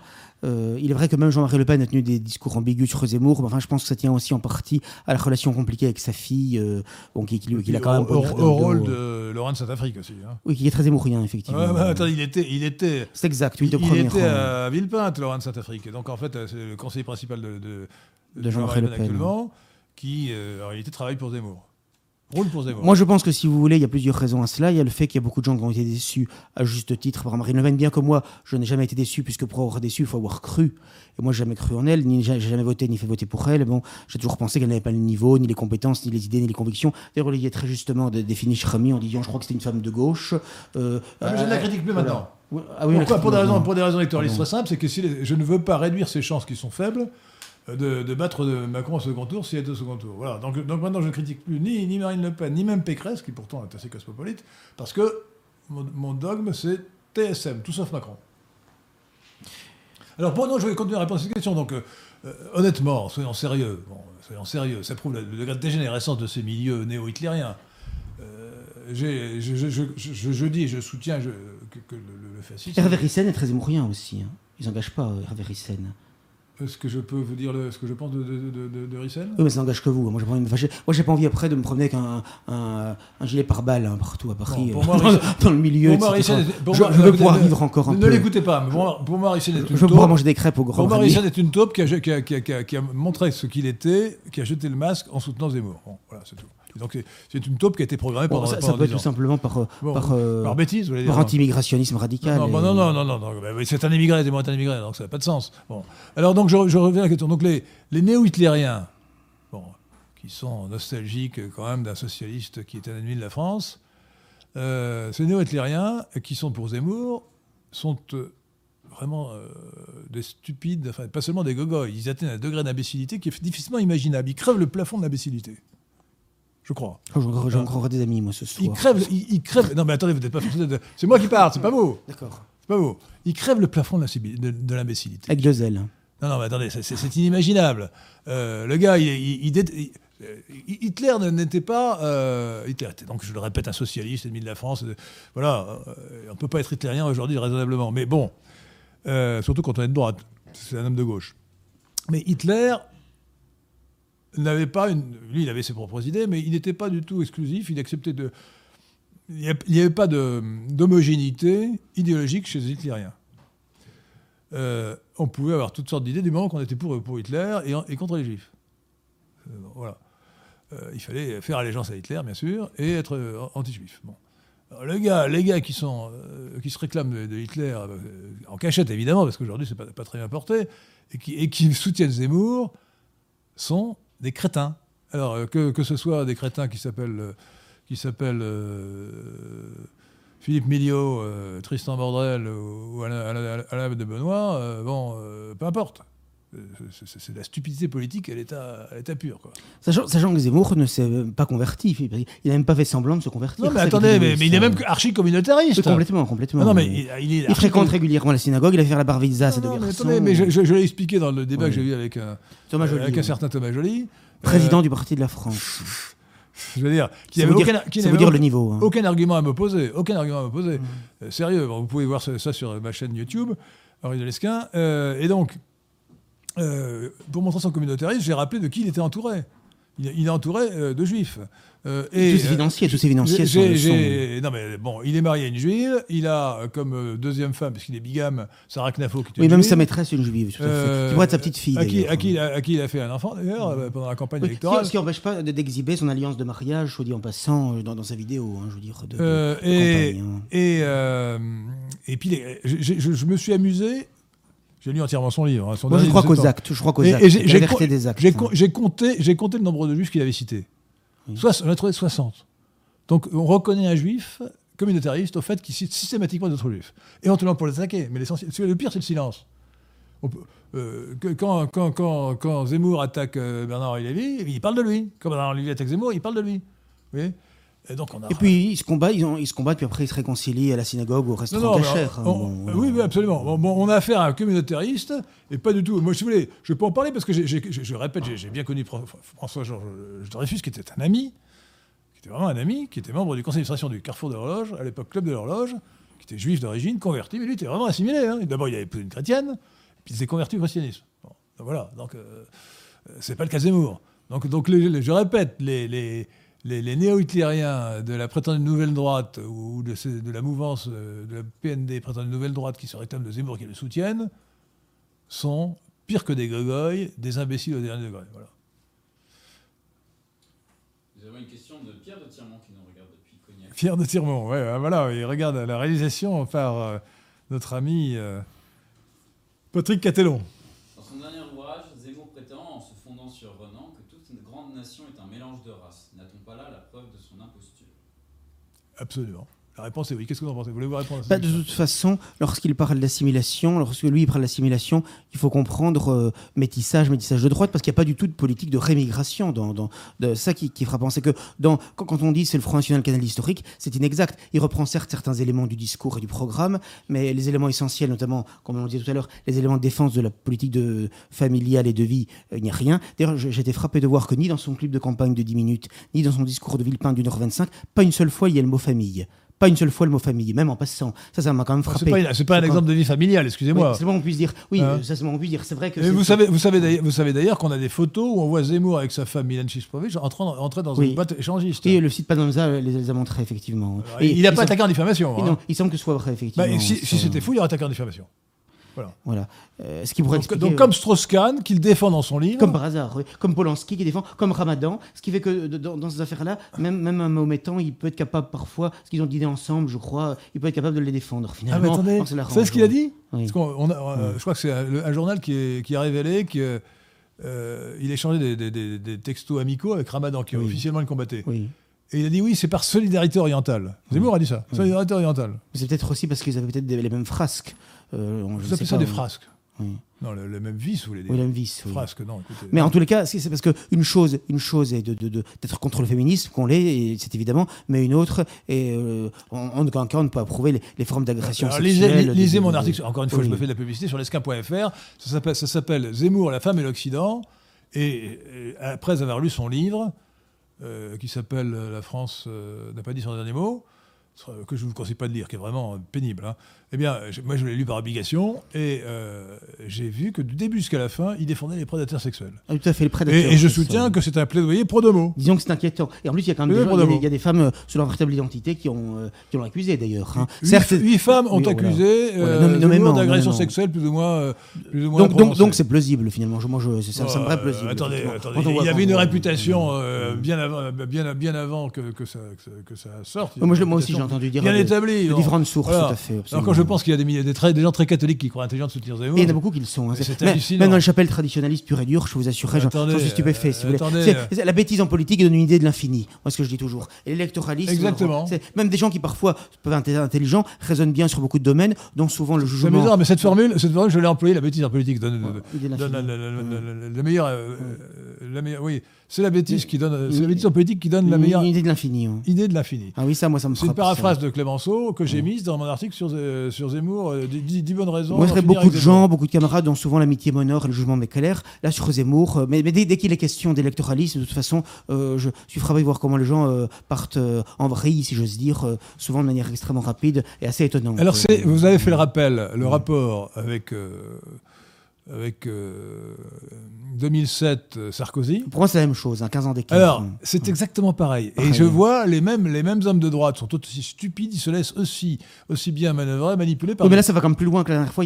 parce que là, là, vous avez quand même toute une partie de ce qu'on appelle l'extrême droite. euh, de droite ah, mais non, mais, mais une partie droite, euh, de- de- de- allez, avec Zemmour, euh, allez avec euh, moins- Sarkozy. moins nombreuse, Non, non, la, grosse, la grosse différence, bien entendu, c'est que. euh, c'est la même stratégie qui consiste à duper la droite et l'extrême droite. Bon. En se faisant passer pour un, un type dur euh, qui défend l'identité, qui va faire un ministère de l'identité nationale, qui va faire le Karcher, qui va passer le Karcher dans, les- dans les Frère banlieues. Racaille, etc. Bon, et qui était même capable de faire des discours magnifiques, euh, Voilà. le manteau de cathédrale et d'église, Voilà. euh, qui Donc c'est la même stratégie, avec quand même cette différence qui fait, qui- cette différence qui a fait que l'un a été- élu et que l'autre ne le sera pas. et un grand parti derrière c'est que un, euh, Sarkozy avait un grand parti politique, le, le principal parti de France, Comme Trump. ouais. l'UMP, Voilà. alors que Zemmour n'a aucun parti, il en a créé un, mais il part de zéro. Deuxièmement, deuxième grosse différence, c'est que euh, la carrière de Sarkozy n'avait rien à voir avec celle de Zemmour. La- Sarkozy avait été, était à l'époque- ministre de l'Intérieur quand il s'est présenté.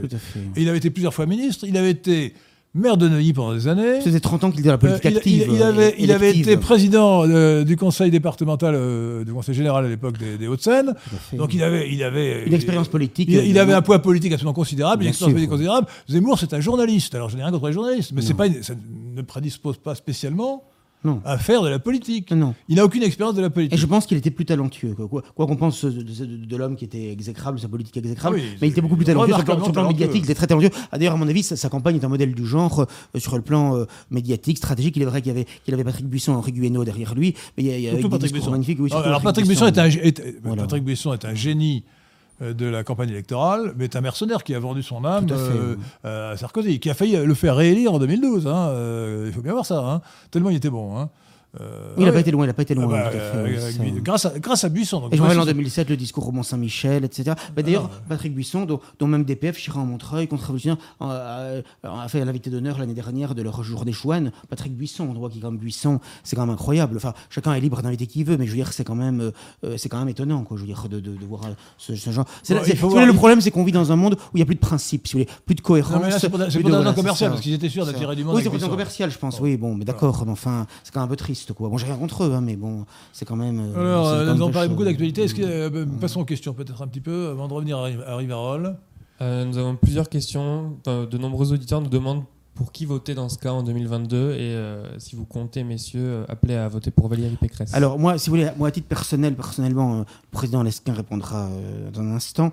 Moi à titre personnel, et alors d'abord, Rivarol ne soutient aucune candidature et laisse ses électeurs libres de leur choix. Bon, ça c'est le premier point. C'est-à-dire qu'il n'y a pas d'appel à l'abstention, au vote blanc ou, à un vote quelconque. Moi à titre personnel, je m'abstiendrai au détour du scrutin parce que moi je n'ai aucune confiance aucun des candidats en lice. Et moi, dès lors qu'il n'y a aucun candidat en lice qui est pour l'abrogation de la loi sur l'avortement, pas même pour son c'est-à-dire qu'aucun bulletin de vote ne sera disponible les 10 et 24 avril 2000 2022 pour euh, abroger la loi Guesso et la loi Pleven, abroger euh, la loi Veil sur l'avortement, revenir sur le mariage homosexuel qui est une abomination, revenir sur le Pax qui est une abomination. Donc, si vous voulez, ça pour moi sont quand même des sujets fondamentaux. Euh, puisqu'on parle de civilisation, d'ailleurs, toute là l'imposture de, de Zemmour, c'est qu'il parle de défense de la civilisation et de reconquête, mais la reconquête de l'Espagne médiévale, c'était des gens qui avaient une foi catholique quand même très forte. hein, alors que lui, finalement, qu'est-ce qu'il propose? C'est le grand vide, finalement. hein. Bon, voilà, c'est des valeurs judéo-maçonniques. Excusez-moi, mais hein. je ne sais Voilà. pas si vous avez vu l'ironie de la chose. Zemmour a appelé son parti Reconquête en faisant allusion à la Reconquista. Oui, tout à fait. La, faire, Reconquista s'est achevée en, en Espagne par la prise de Grenade en 1492.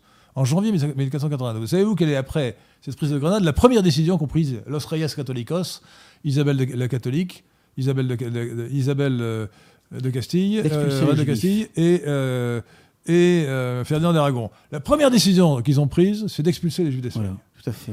C'est la première décision. Parce que les Juifs étaient collaborateurs des, des musulmans. Ils n'ont pas, ils n'ont pas expulsé les musulmans tout de suite. Ils ont expulsé dix ans après. D'ailleurs, je crois que c'est le roi suivant.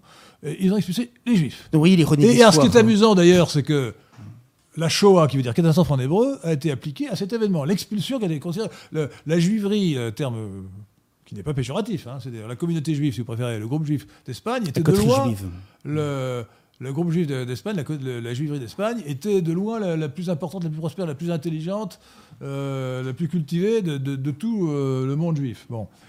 Et c'était une catastrophe. Euh, c'était une catastrophe. Et euh, ils- les, les juifs en question sont partis, sauf ceux qui sont convertis, qui sont devenus- euh, faussement convertis, qui sont devenus des maranes, et ils sont partis en Afrique du Nord. Tant qu'il est possible que Zemmour descende de ces juifs expulsés, c'est même très probable, ces juifs expulsés d'Espagne après la Reconquista. Savez que le président de Génération Non, Zemmour, marrant, hein, marrant, hein. Stanislas Rigaud, qui a 22 ans, qui est très arrogant d'ailleurs, a traité Rivarol récemment de torchon. Souvent on ajoute torchon, torchon antisémite. Lui il a dit torchon, euh, s'inscrivant dans les pas de, de, de Louis Alliot, de Marine Le Pen, de la Ligue des Fonds Juifs, de, de, bon, de la LICRA, etc. Mais euh, de Tristan Mendès France et autres. Mais euh, tout simplement parce qu'on ose aborder, on est parmi les seuls, la question juive, la question du sionisme et le révisionnisme, c'est tout. C'est pourquoi il nous qualifie de torchon. C'est-à-dire que les questions essentielles, qui ne sont pas les seules, certes, mais qui sont quand même des questions très importantes, on est les seuls à oser les aborder. Et je suis désolé, mais l'actualité montre chaque jour leur importance, euh, qu'on le veuille ou Non, non. mais euh, Dans- il, dans le il faut, il être un imbécile ou un salaud pour dire que Rivarol est un, est un torchon. On peut dire, c'est ce que j'ai dit, me, scandalise, voilà, je ne suis pas d'accord, etc. voilà. Bon, euh, voilà. Alors, je, quand même, je réponds à la question pour qui voter. Alors, si vous voulez, là, je serais moins direct qu'en de- en 2000 en 2017. En 2017, il y a encore des crétins qui me reprochent d'avoir dit, d'avoir appelé à voter, à voter pour Fillon en 2017. Ben, D'abord, le programme de Fillon était bon. Il était meilleur que celui de Marine Le Pen.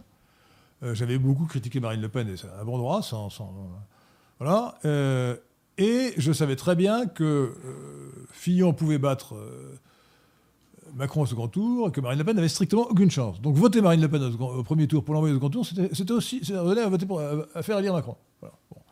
Alors aujourd'hui, aujourd'hui j'ai cru j'ai cru pendant longtemps que pas, pas pendant longtemps, disons pendant un an entre 2019 et 2020 que Marine Le Pen pouvait gagner contre Macron au second tour euh, grâce à un front anticosmopolite euh, si la gauche réussissait à se mobiliser contre Macron en considérant que c'était le candidat des riches. les élections régionales de 2020, de juin 2020, ont montré que c'était une illusion. Juin 2021, Le- c'est plus récent, juin 2021. De juin 2021, Euh, Elles ont six mois. Mais les régionales et départementales de juin 2021. C'est 2021 oui. Oui, parce que c'est les municipales qui étaient en 2020, mais les, les régionales Voilà, sont cette voilà, en année, 2021, les élections- Voilà. les de Les 2021 départementales. montraient que c'était une, euh, une illusion. D'ailleurs, ils n'ont même pas gagné la PACA. hein. Ils, ont, ont- Euh, ils ont- justement. ils l'ont perdu largement. On a, on l'exemple caricatural de la Provence, PACA, Provence-Alpes-Côte d'Azur, où euh, Marine Le Pen avait pris comme tête de liste euh, Mariani, ancien ministre de Sarkozy. Tout à qui- fait, Qui est ouais. tout, sauf- sauf, tout sauf un homme d'extrême droite. Tout à fait. hein. Politicien. Donc, euh, euh, comme Ma- Muselier. Marine Le Pen, pour échapper à la diabolisation, et en considérant qu'elle garderait forcément ses électeurs, avait euh, édulcoré le programme. C'est À un point extrême, en C'est acceptant, dire, en hein. acceptant même le- de ne pas revenir sur les accords de Schengen. Tout à fait, il faut le faire. hein. Faut- Et d'accepter la juridiction de la Cour européenne des droits de l'homme. C'est-à-dire vraiment, elle a tout renié, elle a tout Elle a enlevé, même le, pratiquement- elle a mais pratiquement- tout enlevé, même le slip. Euh, Voilà. Non, mais bon, c'est ça. vous en prie, hein. Pardon, c'est. Euh, D'abord, c'est- est-ce qu'elle emporte D'abord, Je ne savais pas. hein. Bon. Serait plutôt pour le string, je pense. Oh Ah bah, écoutez, la, la beurette en string en 2007, c'était ça. Je suis désolé, Bon. c'était, euh, je veux dire, euh, Donc, ce sont ses mœurs. hein. bon, écoutez, donc, donc, donc aujourd'hui, je pense que si Marine Le Pen est au second tour, objectivement, compte tenu de ce qui s'est passé euh, en Provence, elle n'a aucune chance de gagner. Ah oui, je reviens sur, ce qui s'est passé en Provence. Donc, en Provence, oui, c'était euh, effectivement juin 2021, c'est tout récent, euh, pour les élections régionales, non seulement la gauche a retiré sa liste, mais de plus, les électeurs de gauche se sont mobilisés pour Muselier. Oui, tout à fait. Ce qui Euh, n'était pas le- forcément le évident. candidat Ce qui n'était pas- XLR. Ce qui n'était pas fait évident au non, départ. non, hein, voilà, non, non, non. Et, et néanmoins, ils l'ont fait. Néanmoins, ils l'ont fait, fait ouais. massivement. Massivement, massivement. Et finalement, ça a été- et finalement euh, Ma- Marini a été battu non pas, comme le disaient les sondages, de manière trompeuse, à 52 ou 51. Trompeuse 49, volontairement ou pas, on ne sait pas. mais euh, enfin, cin- on- euh, 50 Pardon On ne sait pas si c'est trompeur volontairement ou pas, s'ils ont surestimé Ah, ou pas. trompeur, Ça, on ne sait pas. Ça, on ne sait pas. Euh, Par Quinze- 57 à 43. Oui, Donc, c'était il a- énorme la il a différence. été 15 points d'écart, écrasé. Donc, ça s'appelle une leçon de choses. Ça veut dire qu'au second tour, Marine Le Pen aura contre elle, si elle était au second tour, une mobilisation. Et elle sera écrasée par Macron. Voilà. Si Macron- Compte tenu de la, la sociologie électorale de la France aujourd'hui, Aujourd'hui, c'est sûr. c'est Si sûr. on est dans un second tour, sûr. d'ici avril 2000, euh, d'ici avril euh, 2000. euh, C'est-à-dire en 22, trois mois, finalement, trois mois. trois mois, après, et, euh, ça ne peut pas changer. Si Marine Le Pen est au second tour contre Macron, euh, euh, Elle perdra. elle perdra. Bon. Alors, je ne suis pas du tout d'accord avec euh, l'ami Jérôme Bourbon euh, pour dire qu'il ne faut pas voter. Euh, je, suis partisan du moindre mal. Fillon avait été Premier ministre de Sarkozy pendant 5 ans, il avait beaucoup de casseroles de ce point de vue-là. Vous n'avez rien fait de positif Euh, en cinq ans. et- et oui, mais parce qu'il était Premier ministre. Et là, il avait. Mais bon, mais il était moins mauvais que Macron. Et moi, je crois qu'en politique, il faut hein. toujours voter pour le moins mauvais. Il ne faut pas faire la politique du pire, sauf peut-être exception rarissime, mais en général, il faut voter pour le moins mauvais. Bah, la politique du pire, c'est de voter Macron. Je je dis pas ça. D'où la- d'où- le raisonnement, alors, euh, raisonnement classique. Au premier tour, on choisit. Au second tour, on élimine. Au second tour, il faut voter contre Macron, sauf si c'est Zemmour. C'est hypothèse d'école. Zemmour ne sera jamais au second tour. Mais il est exclu de voter pour Zemmour.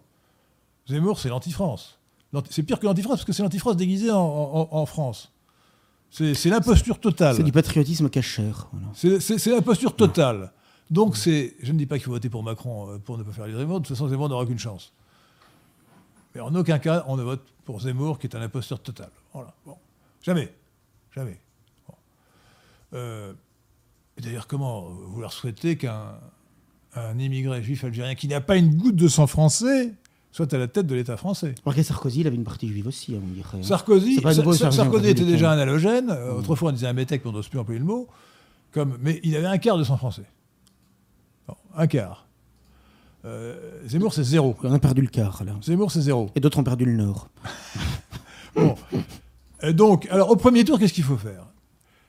Et Je distingue à ce moment-là le vote de conviction et le vote de sélection. Le vote de sélection, c'est ce qu'on appelle le vote utile. Bon.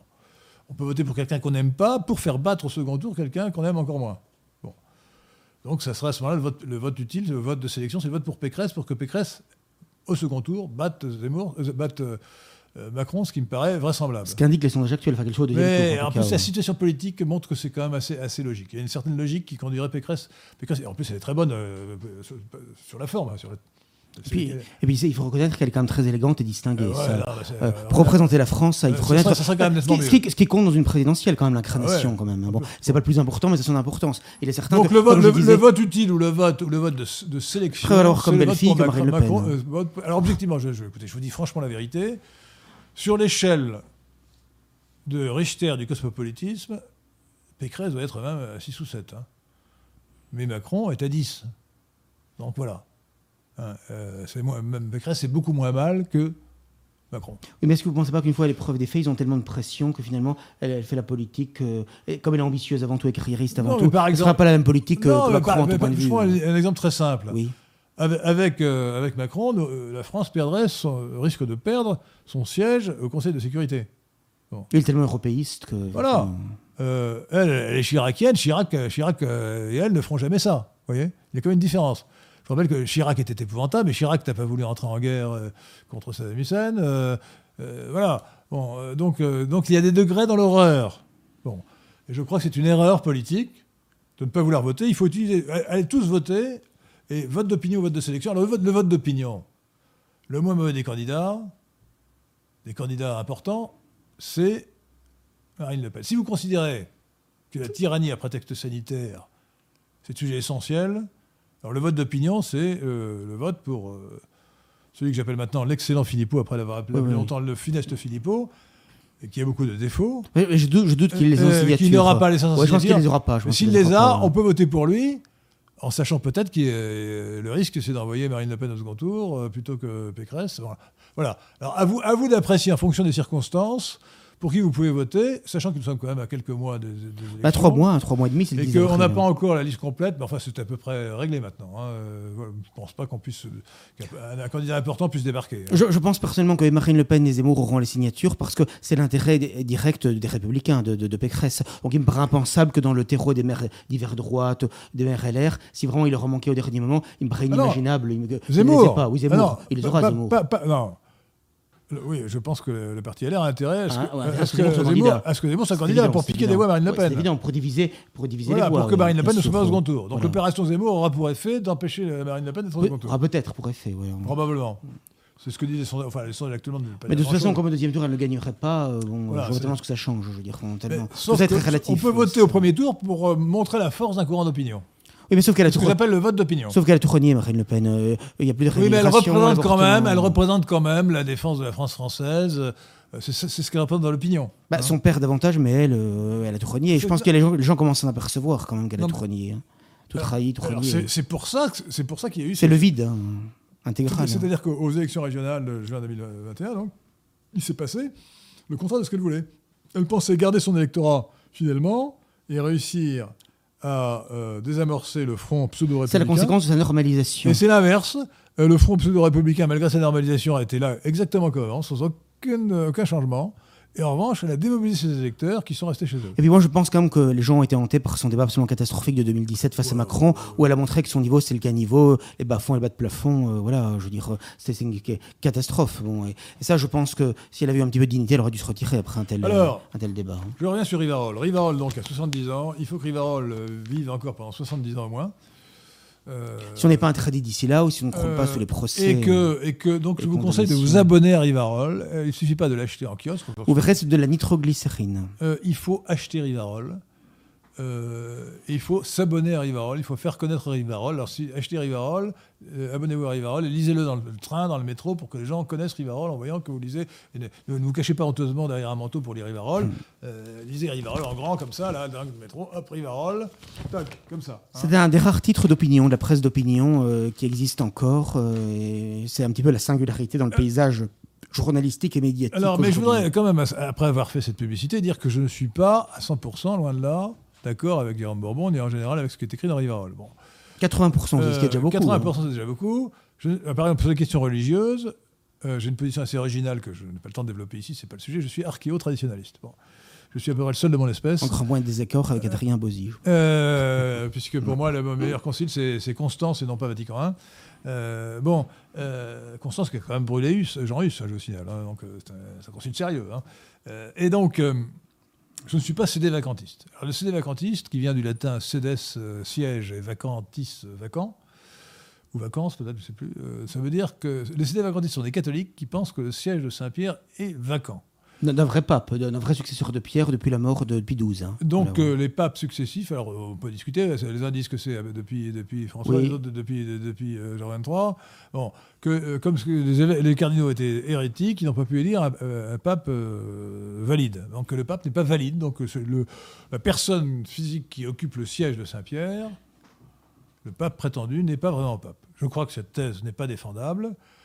Euh, et qu'elle repose sur une erreur euh, théologique qui repose sur euh, l'extrapolation de l'infaillibilité pontificale.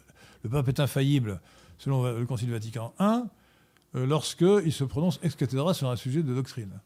Ce qui n'arrive que pratiquement jamais. C'est arrivé pour l'Immaculée Conception, pour l'Assomption, mais euh, c'est à peu près tout. Euh, et- mais là, vous parlez du magistère extraordinaire, mais il y a le magistère ordinaire pontifical. Il y a N'est le pas- magistère. n'est pas Enfin, on va rentrer dans cette discussion parce que c'est pas le sujet d'aujourd'hui. Mais, Ah, mais le- quand même. mais un, mais un concile écuménique est infaillible en principe. Or, Vatican II contient des erreurs et des hérésies. Or, c'est du magistère extraordinaire. un- un concile, un, concile un concile- œcuménique un doit- concile- doit être non, infaillible, en un concile principe. est infaillible dans ce qu'il déclare, euh, etc. Mais pas dans le détail. La, la preuve d'ailleurs, c'est que deux conciles peuvent dire, dire des choses contradictoires. Le concile de Constance a dit que le, le concile était supérieur au pape. Le concile Vatican I a dit que le pape était supérieur au concile. Donc, euh, donc un catholique peut, peut choisir l'opinion. Moi, j'ai choisi l'opinion de Constance.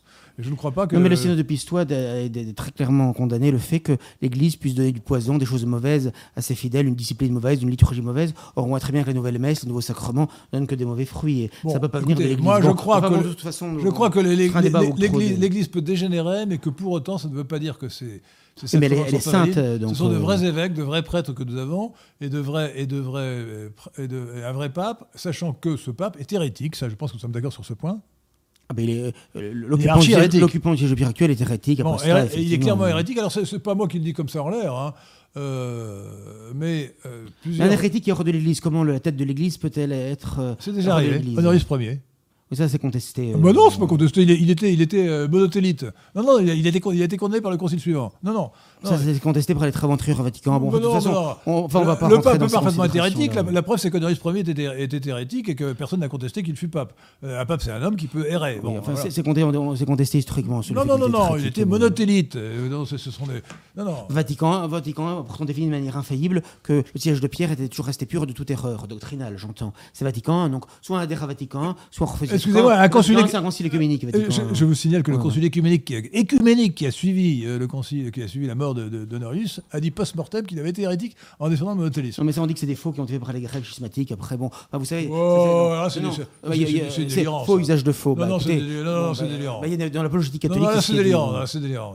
Écoutez, bon, de toute façon, oui, le Vatican C'est- a c'est défini que le siège de Pierre restait pur de toute erreur. Bon, donc euh, moi c'est Vatican qui dit ça. J'y peux rien. Il y a un moment donné, il faut savoir choisir son camp. hein, euh, Non, non, non, il n'est pas pur de toute erreur. La preuve, la preuve c'est qu'il. toute erreur doctrinale, j'entends. hein, Ah bah, une vraie, véritable erreur doctrinale, mais pas dans, pas dans, le- dans la vie quotidienne. Bon, Bah, voilà. Qui se fie, si on peut faire confiance, à Mais l'idée pas à de l'Église du 100%. Vous êtes, vous, êtes, vous êtes justement vous êtes pour l'infaillibilisme, qui est une- pareil, une erreur doctrinale grave. Voilà. Bon. Mais c'est pas à nous de faire le choix, puisque sinon c'est libre examen protestant, vous comprenez bien. Si les papes, euh, euh, Saint Ignace Ce dit pas tout rien, pas bien sentir avec l'Église, que si l'Église vous dit de penser blanc, vous pensez noir, il faut penser blanc, voilà, ou inversement. Mais ça, c'est normal, c'est périnaire cadavère, c'est comme le cadavre qui obéit, euh, qui se Bon. laisse manœuvrer. Bon. Bon, même si c'est jamais une obéissance totalement aveugle, évidemment. Mais je- enfin, bon, Mais bref, l- votre doctrine infaillibiliste, que je crois erronée, conduit effectivement à la conclusion inévitable que le pape étant hérétique, il n'est pas pape. Moi, je crois qu'il est, il est pape et qu'il est hérétique. Enfin, comment croire voilà que- notre différence. comment croire que tout ce qui vient depuis 60 ans vient de, de- du vicaire du Christ et de, l'Église, quand on voit les horreurs, les hérésies, les apostasies, les scandales, la perte de la discipline, de la liturgie, de la destruction des constitutions religieuses, de,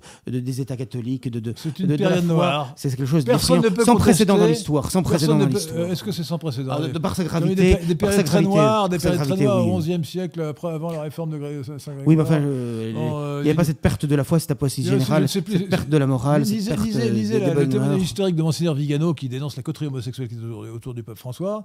bien tardivement. Euh, bah, il a quand même fait écouter. Faut quand même, non, faut, faut pas être, euh, il ne faut pas refuser ce qui est bon, même chez des gens qui au départ. euh, Enfin, il n'est pas plus évêque que moi. hein. Il était ordonné, il était sacré dans le nouveau rite. euh, oui, il est, à mon avis, il est vraiment évêque, comme le pape vraiment pape, même si vous. Et il a dit, euh, il a fait une, une critique très courageuse et très. Enfin, je me fie des gens qui ont eu tous les honneurs dans l'église conciliaire pendant 50 ans, qui, euh, à l'âge de la retraite, parce qu'ils n'ont pas été Est-ce que vous avez lu son témoignage? Oui, parce qu'ils n'ont pas été nommés cardinaux, d'un seul coup, ce coup le Oh, cocotier. quoi, non, c'est un, homme coura- c'est un homme courageux qui a peut-être été dans l'erreur à certain Tout ce qui vient de chez les modernistes, moi j'en méfie, parce que vous avez pas 50 ans. il a fait une dénonciation très courageuse de, euh, Enfin, pour lui, il est quand même le vicaire du Christ. Donc, à quoi ça sert, quoi, ton truc? Bon, enfin bref. Bon, de toute façon, Donc, je- les gens qui vont au bout. Je ne suis pas sédévacantiste, mais je pense que le pape actuel est hérétique. voilà. Et, et je, et je répète que des, des- de nombreux théologiens, à deux reprises, ont fait des, documents dénonçant.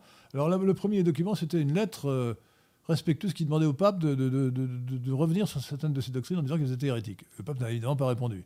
Il y a ensuite euh, 40, 40 théologiens qui ont dénoncé l'hé- l'hérésie du pape, notamment sur la justification euh, par la foi, euh, parce qu'il estime. et, euh, le pape François a repris la doctrine de Luther. D'ailleurs, pour le- quoi, le 500e anniversaire de, de- de Luther, euh, En 2017. euh, le, le Vatican a fait un timbre à l'effigie de l'hérésiarque Luther. C'est montre, impressionnant, oui. ça vous montre le il- degré il d'aberration. Il s'en fiche complètement, il répond pas, et il nomme comme Cardinaux, entre guillemets, que, que des gens de, de sa tendance à lui. Donc à vue humaine, de toute façon, c'est fichu. C'est pour ça que les gens qui espèrent, je ne sais quoi que ce soit, rien de, de bon peut venir de la Rome Il moderniste. peut y avoir un miracle. euh, enfin, Euh, encore faudra-t-il le mériter, mais de toute façon, il peut y avoir un miracle, je- il peut y avoir un mauvais pape qui se convertisse en, en devenant pape. ou alors on peut considérer qu'on La, la grâce du Seigneur peut, atteindre un pape. vit des temps apocalyptiques et eschatologiques, parce que quand on voit même la tyrannie qui est sanitaire, on voit tout ce qu'on vit, on peut se demander si on n'est quand même pas dans la période de la fin du monde, qui peut durer, hein, mais euh, on, on Alors, vit des temps euh, apocalyptiques. Euh, oui, alors je crois que c'est- le. hein. C'est votre numéro de Noël, non Ou- ou Oui, le numéro de Noël, tout à fait. hein. Euh, ouais, non, le numéro de Noël, c'est la Révolution arc-en-ciel. Oui. Euh, il, est, il est- il est dans les kiosques, j'espère, non? Il est dans les kiosques, Dans en les principe. kiosques. Oui, oui. Face à leur hideuse révolution arc-en-ciel, gardons dans nos cœurs l'esprit de Noël et traduisez révolution ça veut dire révolution cosmopolite. hein. Parce que ce que j'explique, c'est que finalement, on vit véritablement, euh, c'est le contraire de l'esprit de Noël, ce que nous vivons, puisque on, on vit une contre-incarnation. Leur monde est un monde qui refuse la vie, qui, refond, qui refuse la liberté un, et qui refuse le, le créateur et la c'est un création. remarquable, hein. Étincelant, mais comme souvent, euh, pas toujours, mais presque toujours, les éditoriaux de, de- de- des camarades, je peux dire les camarades? Oui, oui, tout à le fait. camarade directeur Jérôme Bourbon, euh, c'est étincelant, c'est vraiment. euh, alors, comment comment peut-on refuter ce qu'il dit tellement il montre à quel point nous sommes dans un système de fous quoi. Voilà. Et de plus en plus. hein, absolument On a fait une loi pour interdire aux parents. Alors la loi la loi n'est pas encore promulguée, mais elle a été votée par le- le- les deux chambres. Une loi qui euh, punit d'une peine de prison les parents qui veulent empêcher leurs enfants de changer de sexe. Tout à fait. Et à Vancouver, il y a un facteur qui a déjà été condamné à 6 mois de prison ferme qu'il au, Canada, refusé. au, Canada. Au Canada, au Canada, à Vancouver. Six oui. mois de prison parce que le- Voilà. voilà, il avait vu, il avait vu que son sa fille avait fait changer son prénom pour avoir un prénom masculin à l'école et il a fait suivre une thérapie pour qu'elle euh, comprenne qu'elle était une fille et pas une fille.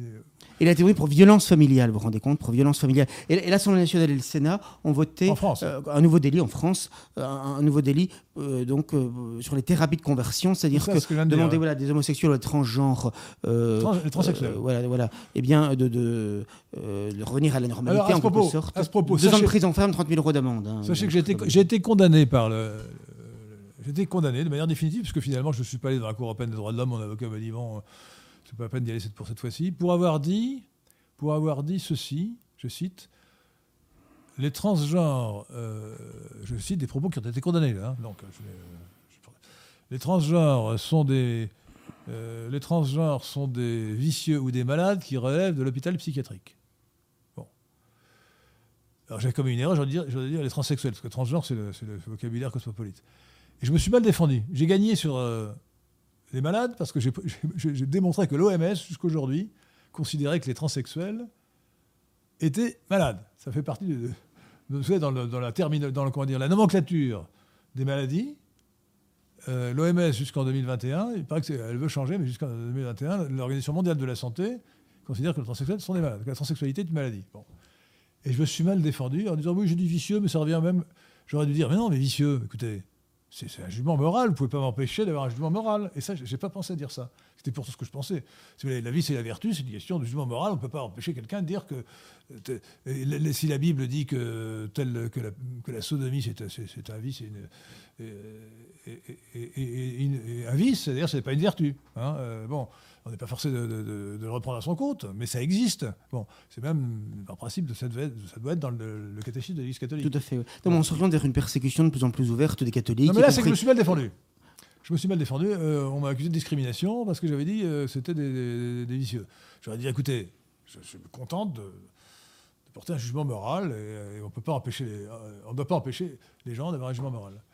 J'ai le regret de m'être mal défendu. Ce qui n'est pas Et pour revenir pour les condamnations en justice, moi j'ai été condamné, on voulait en parler, à 8000 euros de jour amende. C'est-à-dire que si je ne paye pas sous 100 jours, en principe, je fais de la prison. Alors que M. Zemmour, euh, lui, a été relaxé pour avoir dit des choses similaires sur la protection par le Marshal Pétain, par le gouvernement du Marshal Pétain, des juifs français. Bon, 8000 euros de jour amende. Et alors, ce qui est incroyable, c'est lorsqu'il a été relaxé par le tribunal correctionnel il y a quelques mois, euh, qu'on appelle le tribunal judiciaire maintenant, à Paris, Zemmour, c'était parce que on dit que c'est dans un débat face à Bernard-Henri Lévy, naturellement, qu'est-ce qu'on est bien dans l'entre-soi, euh, sur la guerre en Syrie. Et, Ah oui, parce que les, les- euh, les- euh, oui, mais Bernard Lévy est un congénère de Moïse. donc religionnaire, voilà. Parce qu'il y, y je avait- dis congénère parce que un Parce qu'il y a que les juifs qui ont le droit de se critiquer entre eux, de dialoguer entre eux. L'autre fois, j'ai cité une émission, il, donc, il était invité par Routel Krief, et euh, un une celui qui lui portait la contradiction, c'était Alain Minck. Donc c'est quand, même, quand même impressionnant. hein. Non, mais ils ont quand même des audaces qui sont quand même euh, stupéfiantes. Je sais. Ils, ils osent de plus en plus. Il y a je veux dire. 1% de juifs. Dans- un- Le 1% grand de- remplacement, il s'est fait à la télévision depuis 1%, longtemps. 1% de, de juifs dans la population, 50% sur les. C'est impressionnant.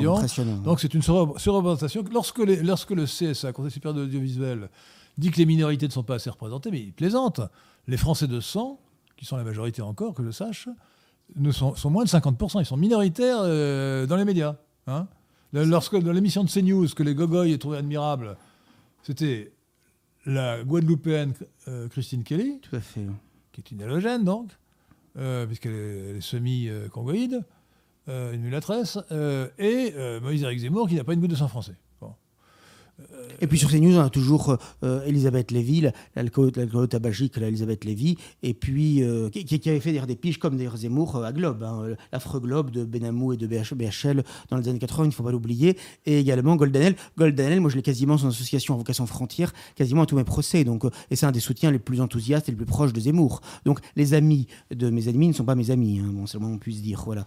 Et donc, donc pour en revenir, donc moi je suis condamné à 8000 euros de jour et alors Zemmour lui est relaxé avec un argument qui n'a rien de juridique, qui est stupéfiant, c'est que en, réalité, donc dans, le cadre d'un- débat avec BHL sur la guerre en Syrie, eh bien il a euh, il était question donc, de la protection des juifs français par, euh, par le maréchal Pétain, et euh, le tribunal a relaxé en disant oui, Zemmour a bien commis un- une contestation de crime contre l'humanité en disant cela, mais c'était euh, dans des propos à brûle pour point. Je vous ai entendu, n'a pas eu le temps d'y réfléchir, de poser la question, alors que c'est un habitué des, des- des- des débats télévisés, qu'il a consacré un chiffre, un, un chapitre entier de son livre Le suicide français à cette question, de Vichy et des juifs français, donc il sait parfaitement de quoi il parle, et donc lui il a été relaxé au, au motif qu'il aurait tenu des propos comme ça sans y avoir réfléchi. Alors, ce qui est grave dans, à, dans à votre- brûle pour point, c'est ce hallucinant. grave dans- hallucinant. dans- dans- dans votre condamnation, c'est que vous avez, vous avez défendu Pétain, mais vous n'avez pas dit.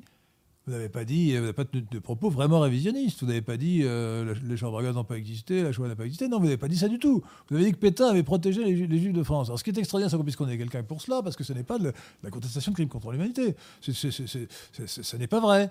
Euh, du point de vue intellectuel, ce n'est pas vrai. Et en plus, il n'y a pas de et- et je- consensus. Et, je, je rappelle toujours dans ces cas-là, je cite en- encore mon ami euh, Feu François-Georges Dreyfus, juif d'origine, converti au christianisme, juif assimilé, lui, euh, qui disait, qui disait, il était, est plus âgé, hein, qui disait, euh, Pétain m'a sauvé la vie. C'est un juif français, lui, et Pétain, Pétain, en protégeant les juifs français, lui, et c'était, c'était, euh, Dreyfus qui disait ça. Pétain, Pétain m'a sauvé la vie. l'israélite Annie Kriegel, qui était une grande plume qui écrivait dans le Figaro, disait même que, je me rappelle avoir lu sous sa plume dans le Figaro, qu'elle se demandait même si le gouvernement du Marshal Pétain n'avait pas fait davantage pour la protection des juifs français que pour la défense des intérêts de la France. Voilà Ça pourquoi, très loin. voilà pourquoi vous avez été condamné. J'espère que vous avez fait appel, quand même, parce que ça me paraît extraordinaire que vous avez été condamné. Euh, vous aviez simplement dit dans une vidéo sur YouTube, mais depuis vous avez été censuré sur YouTube, vous n'avez plus de chaîne YouTube. Je suis censuré. On ment souvent, Sur par, Twitter, sur YouTube. on ment souvent par omission. C'est la censure permanente. je vous cite, je vous cite. Je vous en prie, excusez-moi. Jérôme Bourbon. Je lis. C'est donc dans le journal euh, Rivarol du nu- numéro 3498, euh, c'est beaucoup de numéros, 15 décembre 2021, tout récent. Selon, euh, selon que vous serez Zemmour ou Bourbon, les jugements de cour vous rendront blanc ou noir. C'est une citation de La Fontaine, enfin une paraphrase de La Oui. Fontaine. Les animaux malades de la peste. Voilà. Et euh, Jérôme Bourbon a écrit ceci, a dit ceci on ment souvent par omission en disant finalement que c'était la lutte contre les juifs, alors que le gouvernement français du maréchal Pétain s'est toujours opposé à ce qu'il y ait la moindre persécution ou atteinte quelconque aux juifs français. Bon. En quoi est-ce que c'est révisionniste? C'est- hallucinant. Donc, je- avez-vous fait appel? Non. Non, parce que le procureur avait demandé six mois de prison ferme. Et euh, aujourd'hui, à sous les conseils de mon avocat, il m'a dit euh, on a évité la prison ferme. Quel, quel est- quel votre euh, avocat Métropole Lyon, qui est excellent. Bah non, il fallu faire appel, écoutez, franchement. Ah, bah, peut-être j'aurais fait appel, parce que là, là, sur une phrase comme ça, ça écoutez. euh, Peut-être que j'aurais dû, effectivement, j'ai hésité. alors là, vous avez. J'ai pas- hésité, j'ai vous, hésité. vous devriez changer d'avocat, parce qu'avec tout le respect, je, je dois. Non, non, mais il n'y a pas que l'avocat. Moi- Moi-même, j'étais assez réticent. mais non, écoutez, là, cette phrase-là n'est pas révisionniste. Sur le fond, c'est c'est- Non, mais. c'est euh, délirant. euh, C'est délirant de savoir qu'on avait pour ça. Je suis d'accord avec vous, mais on va, vous savez, j'ai pas une confiance inouïe en Thémis, en la justice française. Non, non, mais Depuis 10 ans que moi, moi, j'ai souvent, j'ai souvent été poursuivi et, et je gagnais- j'ai beaucoup gagné en appel. hein. Mais c'est vrai que vous avez en appel, en appel, c'est souvent moins mauvais, c'est vrai. Il faut y aller, il faut expliquer son point de vue calmement. voilà. Là, en l'occurrence, courtoisement. révisionniste. Donc, à mon avis, vous auriez dû faire appel. Peut-être, c'est j'ai tort. Euh, et donc, euh, et surtout six mois, six mois de prison pour cette. Pour cette alors, les, non, Ah, mais ils sont capables, ils sont capables. ah hein, non, ça mais les procureurs sont toujours hystériques. Moi, ils, sont, ils, sont, ils ne font pas du droit, ils font de la Et politique. plus et encore quand c'était des dames, et c'était une dame. hein, Ah, c'était ah, c'était une dame. c'est- hein. hallucinant. Les procureurs, mais c'est- ils sont des magistrats qui sont censés être impartiaux, qui se comportent en réalité comme des, comme des, comment dire, des apparatchiks de l'idéologie dominante qui est le cosmopolitisme. C'est hallucinant. Bon. Alors, euh, bon, euh, moi, j'avais été condamné, et euh, je ne suis pas allé, pour- à propos du Veldiv, j'avais dit ceci, qui, donc, propos qui ont été condamnés. J'avais dit, le Veldiv était un, un épisode mineur de la déportation, qui était elle-même un épisode mineur de la Seconde Guerre mondiale. Euh, J'étais contesté- euh, condamné pour sous- euh, minimisation de la Shoah. Et maintenant, on peut, oui. Alors. Il faut voir que ce qui est scandaleux, c'est qu'on crée un délit d'opinion. En matière historique, euh, comme en toute matière d'ailleurs, il ne doit pas y avoir, de délit d'opinion. Le révisionnisme est une opinion qui peut être fausse, mais qui est une opinion. Mais ce qui est encore plus grave, c'est que la jurisprudence, contre tous les principes du droit pénal, élargit l'interprétation. On peut être condamné simplement pour avoir émis un doute. Un doute, ça n'est pas une contestation directe. Si la jurisprudence suivait les principes euh, généraux du droit, euh, on donne une interprétation restrictive de la loi, et donc on ne pourrait condamner que les gens qui ont catégoriquement dit euh, il n'y a pas eu de chambre à gaz. Celui, celui qui se dit est-ce qu'il y a eu une chambre à gaz ne devrait pas être condamné. Or, aujourd'hui, il l'est au titre de la minimisation. Tout à fait. D'ailleurs, Le Pen était condamné pour le détail, Les- alors les que le détail, ça n'est pas une négation. la simple- le simple énoncé d'un doute Tout à fait. ouais. vous fait condamner, ce qui est monstrueux. On a été condamné pour des guillemets, des Bon, conditionnels. là, en euh, l'occurrence, en l'occurrence, je n'ai absolument pas dit que le Veldiv c'était horrible, c'était abominable. Je n'ai pas dit que c'était pas abominable. En plus, j'étais dans un tweet, j'étais limité à 140 signes, je crois. Bon, euh, Je sais ce que c'est. ouais. et, et donc, euh, j'ai- j'ai dit, évidemment, la déportation c'est abominable. Personne ne dit le contraire. Mais j'ai rappelé aussi euh, que Mitterrand et avant lui de Gaulle, enfin bien sûr, aucun président de la République avant Chirac n'avait voulu dire que la France avait commis un crime. Elle a dit non, non, c'est pas la France, c'est pas la République. Il y a d'ailleurs, je ne sais pas si vous vous rappelez cette, cette émission. Avec El ouais. C'était El ouais, autre, congénère de Zemmour. Jean-Pierre El Kabash, qui recevait Mitterrand à la télévision et qui voulait lui faire dire. Et qu'il a soumis à la question. Qu'il a soumis à la question. Qu'il a soumis à la question. Alors qu'il était déjà malade. euh, Alors, c'était en 1980. subclaquant. En 1994, 14. tout à C'était vraiment. euh, Subclaquant, il était à subclaquant. la fin de la vie de, de Mitterrand, Ah mais que Mitterrand, avec tous ses défauts, il a quand même eu le, le courage de dire écoutez, que vous voulez que je me convertisse Tu voulez que je me convertisse Il a dit pas la France, pas la République. Il a, même dit, mais ça c'est l'entretien de la haine visant Klarsfeld, hein, et pendant des siècles renvoi. Et la dernière chose qu'il a dite dans un déjeuner privé à l'académicien Jean de Romesson, qui au demeurant était une carpette, hein, lui pour le coup, bon, le 17 mai 95, avant de quitter l'Élysée, il a dit, vous voyez là, je cite, l'influence puissante et nocive du lobby juif. hein. En quittant l'Élysée, les derniers propos de, de Mitterrand, certes privés, mais il savait qu'ils allaient être rapportés par Jean de Romesson dans son livre Le rapport Gabriel. Bon, Ouais, voilà. Mais il a, Ah, fait, voilà. il a fait quand même beaucoup pour Mais il a quand même fait renforcer l'autorité de la C'est- clair. Il a- C'est il a- bien gentil, mais bon. Il a euh, fait de Laurent Fabius le Premier ministre de la France et il a peuplé le, le Parti Socialiste de fils de SEM, effectivement. Euh, voilà. Bon. Et de donc- Badinter, un garde des Sceaux, président du Conseil constitutionnel. Donc c'est vrai qu'il a quand même beaucoup fait aussi pour Voilà, euh, donc, euh, donc c'est c'est ce- complètement. cette euh, coterie juive. c'est dérisoire. C'est c'est un regret très Mais en tout cas, il a quand même eu, il a quand même eu le cran de refuser de tomber dans ce piège, euh, dans cette, euh, comment dire, dans cette honte, Dans cette infamie, dans cette dans infamie. cette infamie, dans cette infamie, alors que Chirac, Et Euh, joint. ouais. euh, euh, juste après son élection, C'était pour en être élu, ça.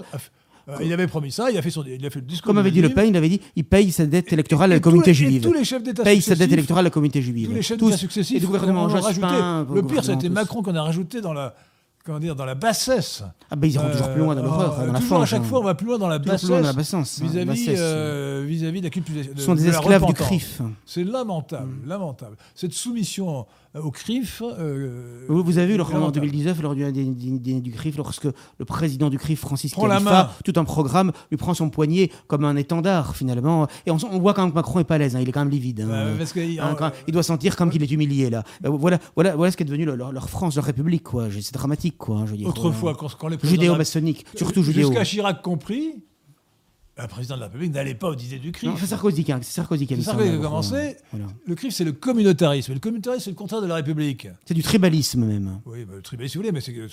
Si, Les plus Macron, a fait une loi qu'il a appelée sur le séparatisme pour ne, pas dire, peu, là, c'est la fin. pour ne pas dire sur le communautarisme. Parce que le CRIF a dit non, il ne faut pas dire du mal du, mal du, communautarisme- du communautarisme. On va appeler ça le, le- le séparatisme. Le séparatisme et le communautarisme, c'est la même chose.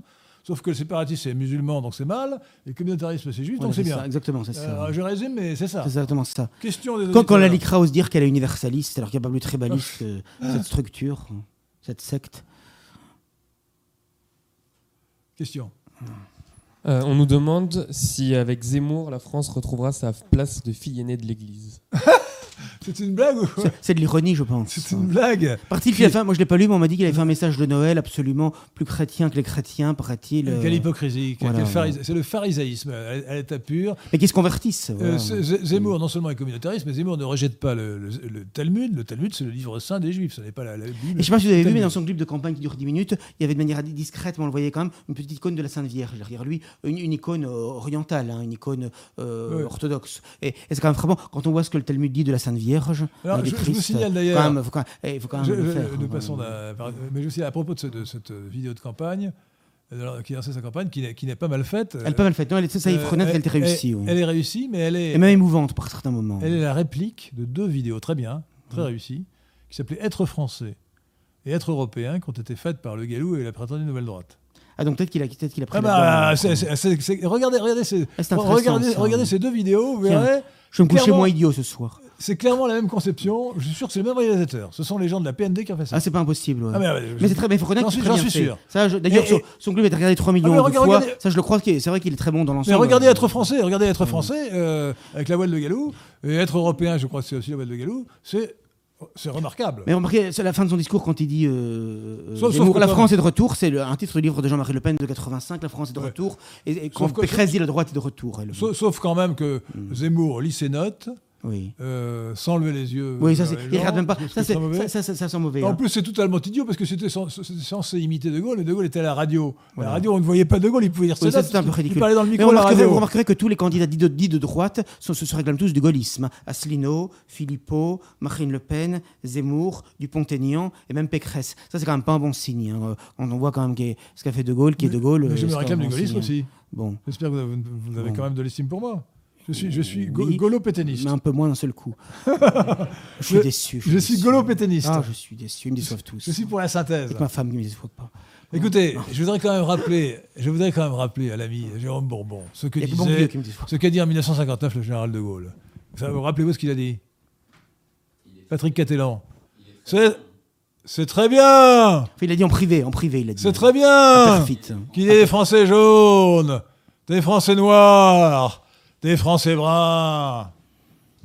Cela prouve que la France est ouverte à toutes les races et qu'elle a une vocation universelle. Oui, mais à condition qu'il reste une petite minorité. Sinon, la France ne serait plus la France.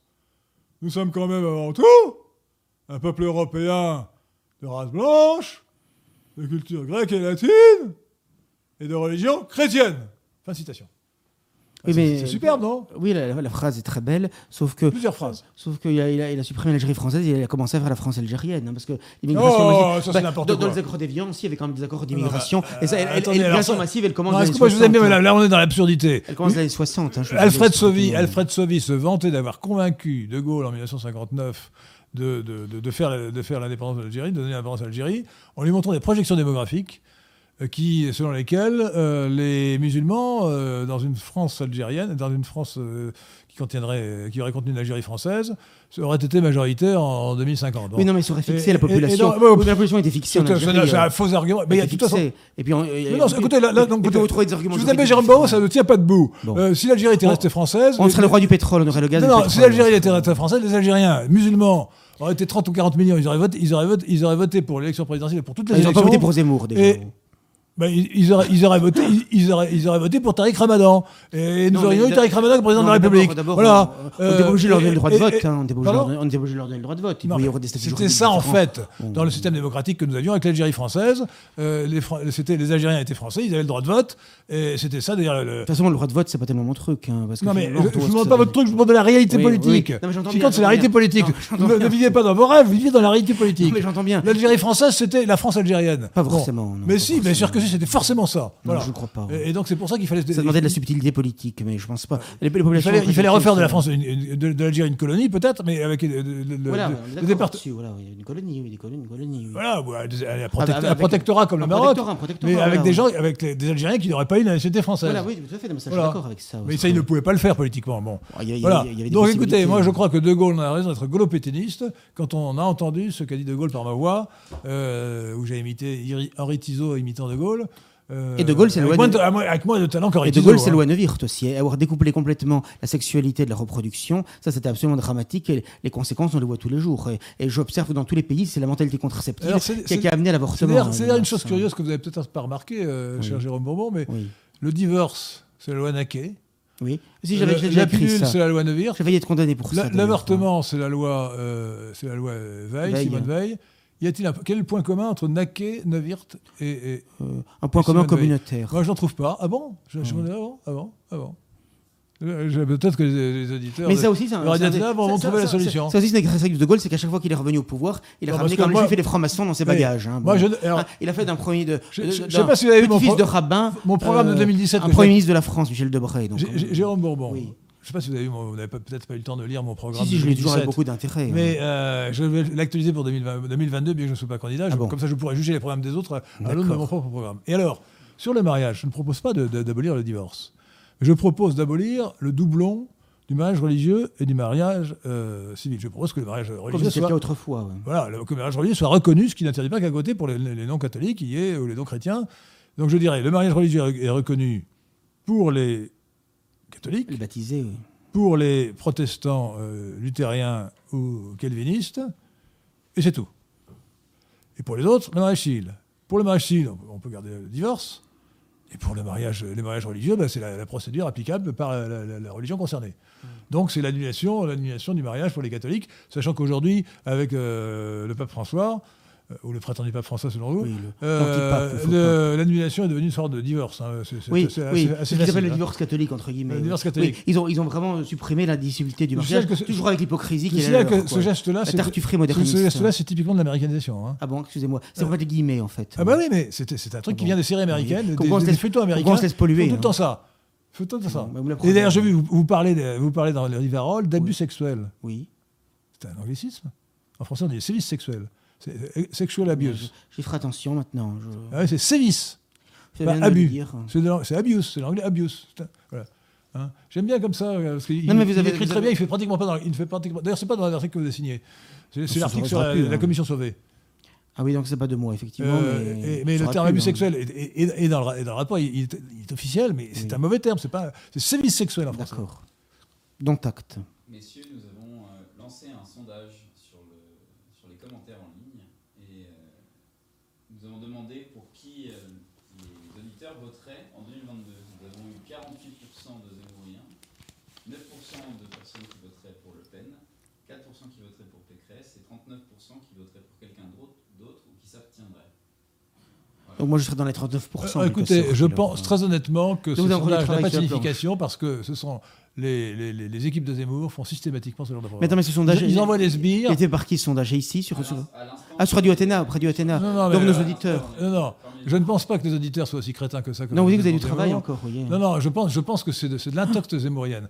Euh, vous savez que je critique Zemmour et Zemmour, son équipe, Sarah Knaf et les autres, ont fait contre moi des éléments de, de langage Ah bon d'une violence absolument Ah, extrême. ah, reçu-. J'ai reçu après, après, Ah bon après le, le débat, avec, enfin, qui n'était pas un débat, parce qu'il n'y a aucun argument, avec Thomas Thomas, Joly, Joly. sur le thème Zemmour, espoir euh, espoir imposture, que vous trouverez sur ma chaîne YouTube, j'ai reçu plus de 500 messages injurieux et violents. hein. Le Zemmourien Alors, le- les éléments de langage, euh, les éléments de langage, toujours un, l'esquin est gâteux. Deux, l'esquin est fou. Euh, trois, l'esquin euh, est jaloux. Quatre, l'esquin, euh, quatre, l'esquin euh, est antisémite. Euh, Il y a, il y a tout- pire, tout il y a cela pire est faux, défaut. Il y hein. a pire défaut. Cinq, la fille de l'esquin épouse un juif, ce qui est vrai, mais je, je ne la- fréquente plus. Euh, sixièmement, Toi, ma fille, t'as pas intérêt à faire ça. Sixièmement, euh, l'esquin est érotomane. Tout cela sont des calomnies abominables. Voilà. Ce sont des, calomnies, ce sont des pures calomnies. euh, et ce sont des éléments de langage. On sait que c'est des langage, parce que c'est très répétitif, et puis on retrouve les mêmes. euh, les- les- les- vous voyez, par exemple, De Gaulle a écrit contre, contre Pétain une phrase abominable qui, qui- qui n'a pas inventée. Il a dit La vieillesse est un, la vieillesse est un naufrage. Oui. Bon. Alors les Zémouriens disent L'esquin, euh, il est gâteux, la vieillesse est un naufrage. Bon. Pourtant, vous êtes très jeune encore. Ah Non, mais je veux dire, Zemmour a quand même 63 ans. J'ai 9 ans de plus que lui. Bon. Oui, il n'y a pas une Bon, différence énorme. Alors, je veux dire, vraiment, euh, bon, euh, ça n'est pas sérieux. Non, de toute façon, les, les- les attaques à dominem, je m'en méfie toujours. Si c'est simplement ornemental, ça peut passer. Non, c'est dans stéréotypé. Non, Mais quand là, c'est stéréotypé. Voilà. Ça- Ce sont des éléments de langage. Là, là, là, là je vous dis, les gens qui avaient voté, ce sont, des, des, des- des- des sbires de Zemmour euh, qui sont là, qui, qui prennent dit, des, je pense qu'il faut quand même des pas- etc. Non, cela dit, je pense qu'il faut quand même pas minimiser la séduction Non, comme non, des Zemmour dans le milieu. Moi, j'en connais. J'en ai même dans- dans mon équipe, comme vous l'avez Pas- remarqué avec dans- finesse. Donc, c'est vous dire, de, de- dire. de- de point- Robert Spiller. Enfin bon, je ne vais pas donner de nom, mais je veux dire, mais fondamentalement, c'est- je, moi je le vois dans d'autres de moi. Non, je vous assure qu'il y a quand même un succès qui est réel. euh, Ah, mais je- mais je le sais bien. euh, je- je- qui, qui passe, bien. bon voilà, Mais- euh, et qui tient, et qui tient, je pense d'une part à la nullité de Marine Le Pen, qui tient au fait qu'il était très, qu'il est très médi- médiatisé, qu'il a l'habileté relative de dire ce que les gens ont envie d'entendre sur un de Mais sujets. ça, c'est Sarkozy de c'est ça. 2007. C'est ça, oui, mais ça remarche Voilà. encore, mais ça, et ça marchera à tous les coups. C'est- Le- c'est- les c'est le crétins qui sont. savez qu'en 2007, quand j'ai critiqué Sarkozy, parce que j'ai toujours critiqué, je l'ai critiqué depuis 2002, Sarkozy. Euh, j'ai compris, j'ai en 2002 que c'était une, horreur lorsqu'il a aboli la de double peine, c'est-à-dire lorsqu'il a donné un droit de séjour perpétuel aux étrangers. Et c'est l'immigration choisie aussi. euh, Bon. euh, Alors, donc, à l'immigration En subie, 2007, euh. j'ai dénoncé, j'ai dénoncé, j'ai dénoncé Sarkozy. Il faut voir les attaques que j'ai reçues. Hein, très violentes. Mais là, là c'est plus systématique. C'est-à-dire que là, vraiment, Sarah Kna- Knafo, avec ses- son équipe de petits salopards, là, euh, dont les gens de la PND, Oui, mais si- ils, montent des cabales contre moi pour essayer de, de me discréditer parce que je suis mais si on veut éviter de convaincre des gens qui pensent différemment, on veut éviter de les traiter de crétins parce qu'il y, a- y a peu de chances qu'on les convainque comme ça. Au contraire, hein. faisons comme Renoir, euh, amour, amour, amour. Non, ça, que non, je trouve ça- ridicule. Non, non. Non, non, Renoir. je préfère dire Donc que je vous donne de bonnes nouvelles d'ailleurs. Écoutez, bon, euh, écoutez, bon. Non, mais si on veut transformer un on en ami, mieux. si on est contre l'immigration, qu'on n'est pas capable de comprendre que voter pour un immigré juif algérien qui n'a pas une goutte de sang français, c'est une aberration, c'est qu'on est crétin. Moi, j'y peux rien. Voilà. Bon, euh, c'est- vraiment évident, quoi. Je ne peux pas dire le contraire. hein. En parlant de Renoir, un auditeur nous demandait tout à l'heure si euh, vous pensiez, messieurs, qu'il arriverait à rentrer au pays. Au pays, Rentrer au pays, mais en attendez, il serait mis en prison s'il rentrait en France. Non, non, non. De toute façon, il est dans une situation très difficile parce qu'il a réussi par habileté et aussi par imbécilité la, la police britannique, il faut bien le dire, mais aussi par son habileté personnelle à échapper à son arrestation euh, parce que la police n'a pas pensé que quand il y a un immeuble avec une porte devant, il peut y avoir aussi une porte derrière. Bon. Alors, Et donc- dernier numéro de, de, de, de, de- de Rivarol, pardon. Oui. Après deux mois de clandestinité, Vincent Renoir nous parle. Il a fait, un- il a fait un- Oui, une déclaration très, très émouvante. Oui, très hein. émouvante, effectivement. Dans le dernier Donc, numéro de euh, Rivarol, hein, qui est en kiosque. Moi, j'avoue que j'étais très inquiet parce que j'avais fait un éditorial un petit peu alarmiste, mais très sincère, parce que je n'avais aucune nouvelle, ni directe ni indirecte, de sa part pendant deux mois. Et euh, je crois qu'il a vécu dans différents ca- caches, même euh, dans des situations un peu très difficiles. Il était presque dans rappelons que Vincent Renoir est un alors. révisionniste qui a été mis en prison en France pendant euh, dix mois, qui, à la différence de, de Rissen, lui, euh, il a été euh, courageux, il n'a pas larmoyé en disant qu'il était en prison, c'était vrai que c'était pénible, c'était même atroce. Euh, et donc Renoir est un homme digne d'admiration, militant révisionniste, qui défend ses idées, et qui a été mis en prison pour ça. Et qui, Et qui, a- qui- qui s'est exilé en, en- en Angleterre. En parce qu'à- 2015. À, à l'époque, euh, l'Angleterre ne pouvait pas condamner... Bah, euh, Aujourd'hui, il n'y a toujours pas de loi anti-révisionniste, mais curieusement. on ne sait pas, on sait pas très bien... Ah bah, ils- ils ont- alors d'après les informations dont on dispose, mais il semble que ce soit la demande de la, des autorités françaises qui demandent l'extradition. Mais alors je, je ne vois pas en vertu de quelle loi l'extradition de Vincent Renoir, parce qu'effectivement depuis son exil en Angleterre le 16 juin 2015, il a été condamné en tout à ce jour par la justice française à 29 mois de prison ferme exécutoire en principe, encore qu'il il puisse en théorie faire jouer l'opposition, puisqu'il n'était pas là pour la plupart de ses condamnations, enfin même à toutes ses condamnations. Il était en Angleterre, euh, au Royaume-Uni. Donc je, ne sais pas euh, ce qu'il en adviendra. Je suis assez pessimiste à moyen terme, parce qu'à un moment donné, euh, le problème c'est qu'aujourd'hui il ne peut plus rien faire. Parce que s'il si, si, utilise un téléphone, bon, c'est vrai qu'il y a des messages cryptés, il y a des possibilités, mais disons que s'il se montre de manière un peu trop active, la police, qui semble rechercher activement quand même, peut... Si, si, utilise actuellement pour l'anonymat, la meilleure application c'est Signal. Donc il peut utiliser Signal, à mon avis. Et oui, vous pensez que la police ne peut rien faire avec ah, Signal Avec Signal, non. Avec Signal, non, franchement. Bon, donc là, il peut avoir éventuellement cet élément. Telegram à la rigueur, mais Signal, non. Moi, je, je, conseille pas WhatsApp, mais Signal, c'est Oui, mais après, pour poster des choses sur les réseaux, sociaux, c'est compliqué quand même. Sur les réseaux, à moins qu'il le fasse par des intermédiaires. il faut qu'il y ait un intermédiaire qui Ça, c'est faisable. Donc, il y a peut-être des possibilités. Effectivement. Par Signal, on ne peut pas savoir d'où ça vient. Euh, donc, des possibilités. Signal, c'est l'application. Je crois qu'il y en a une, autre, une ou deux autres qui sont. enfin, espérons qu'il puisse tenir le plus longtemps possible. Je sais qu'il est toujours effectivement en Angleterre actuellement.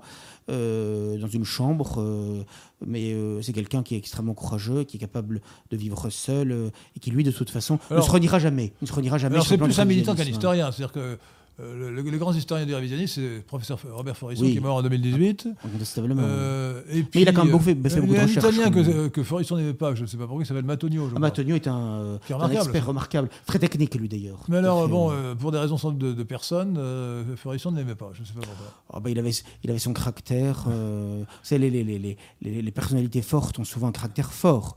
Hein vous le savez.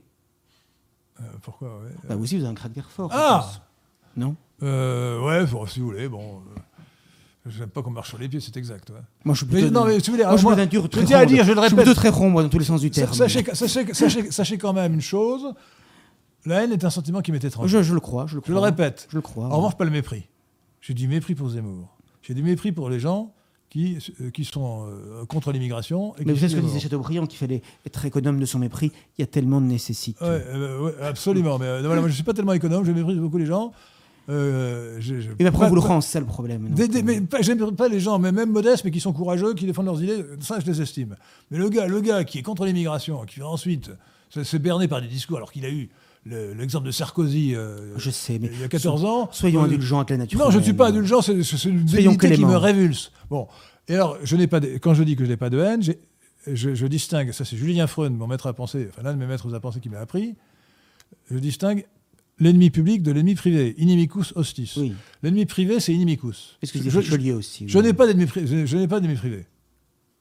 En revanche, j'ai beaucoup euh, d'ennemis publics, hostess. Le premier étant Macron. Beaucoup d'ennemis, beaucoup d'honneur. Euh, et, ensuite, euh, et ensuite, évidemment, Zemmour. Je dirais que Zemmour, je mets en numéro 2 après Macron. Quoi. Moi, le problème, c'est qu'on a plus parlé de Zemmour que de Rivarol. C'est quand même fâcheux. Bon, eh ben oui, c'est faut... lui, donner trop d'importance, finalement. Ouais. Bon, euh, je reviendrai je, je, pense, je, je pense une nouvelle fourberie de Zemmour. Euh, ce, ce, sondage est complètement bidon. Il a été, il a été totalement intoxiqué par, utilisé par les séides de Zemmour.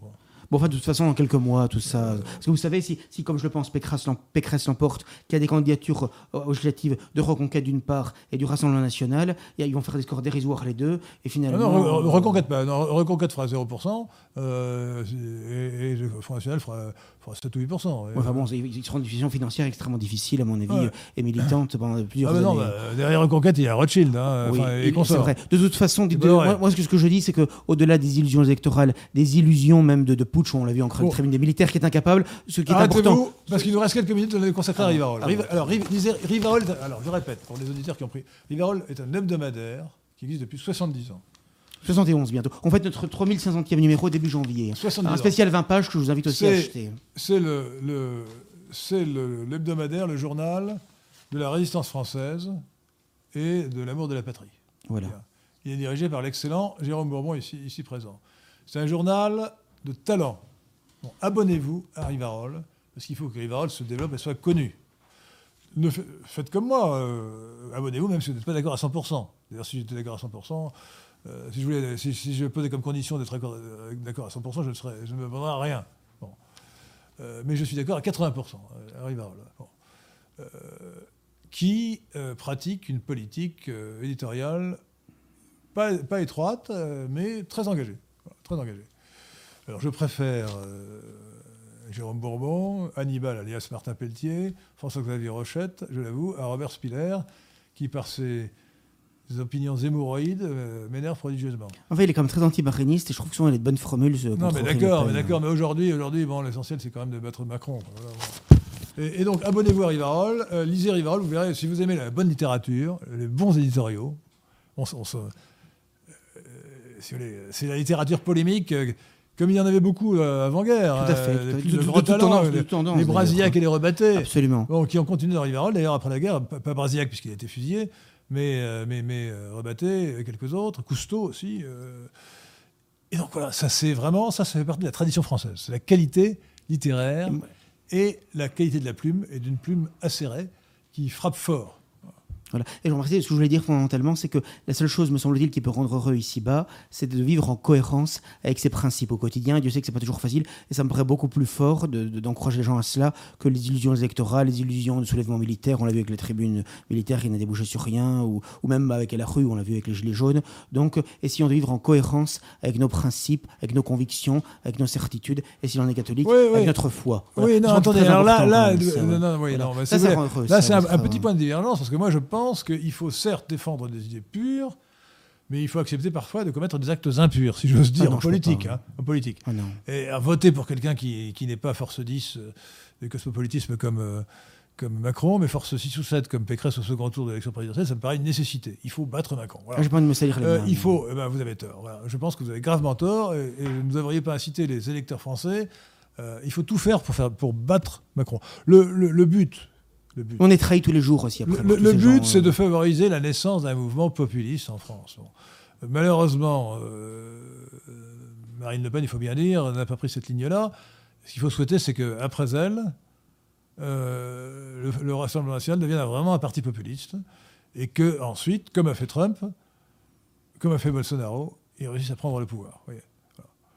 Et- et alors le modèle, c'est ça, c'est aussi Orban en Hongrie, c'est aussi Kaczynski en Sauf Pologne. qu'ils sont quand même assez sionistes quand même. Oui, mais Euh, eh ben oui, mais, mais d'accord, mais même ça. Moi, je n'oublie pas quand même que. Orban, quand même, il a renvoyé Horst Mahler, Ouais, qui ouais. était amputé, ce qui est ignoble, hein, ignoble. hein, c'est ignoble. Et, voilà. et- ça, pour moi, ça passe et Trump, pas, et Trump était Et archi, national-sioniste archi aussi. Sioniste, oui, oui. Mais il faut mieux ça, il vaut mieux ça que euh, Je ne sais pas, sacrifier que- l'essentiel.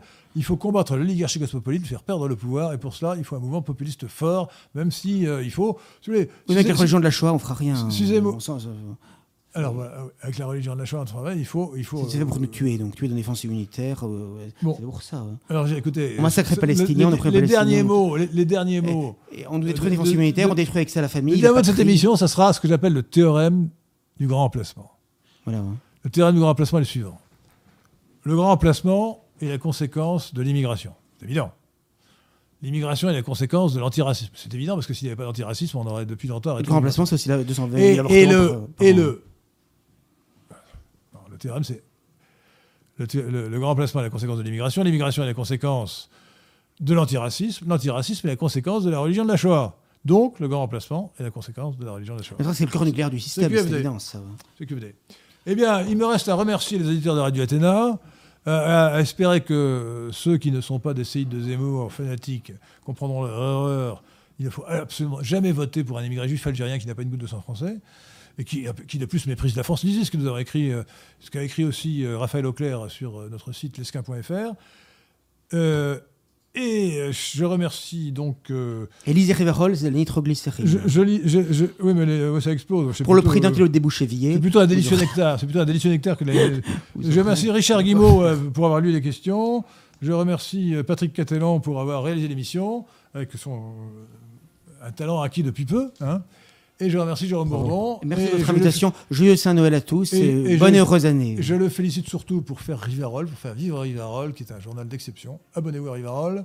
Longue vie à Rivarol, longue vie à Jérôme Bourbon. Et merci, chers auditeurs, et joyeuse octobre Voilà, que Dieu vous garde. Merci. Que Dieu vous garde.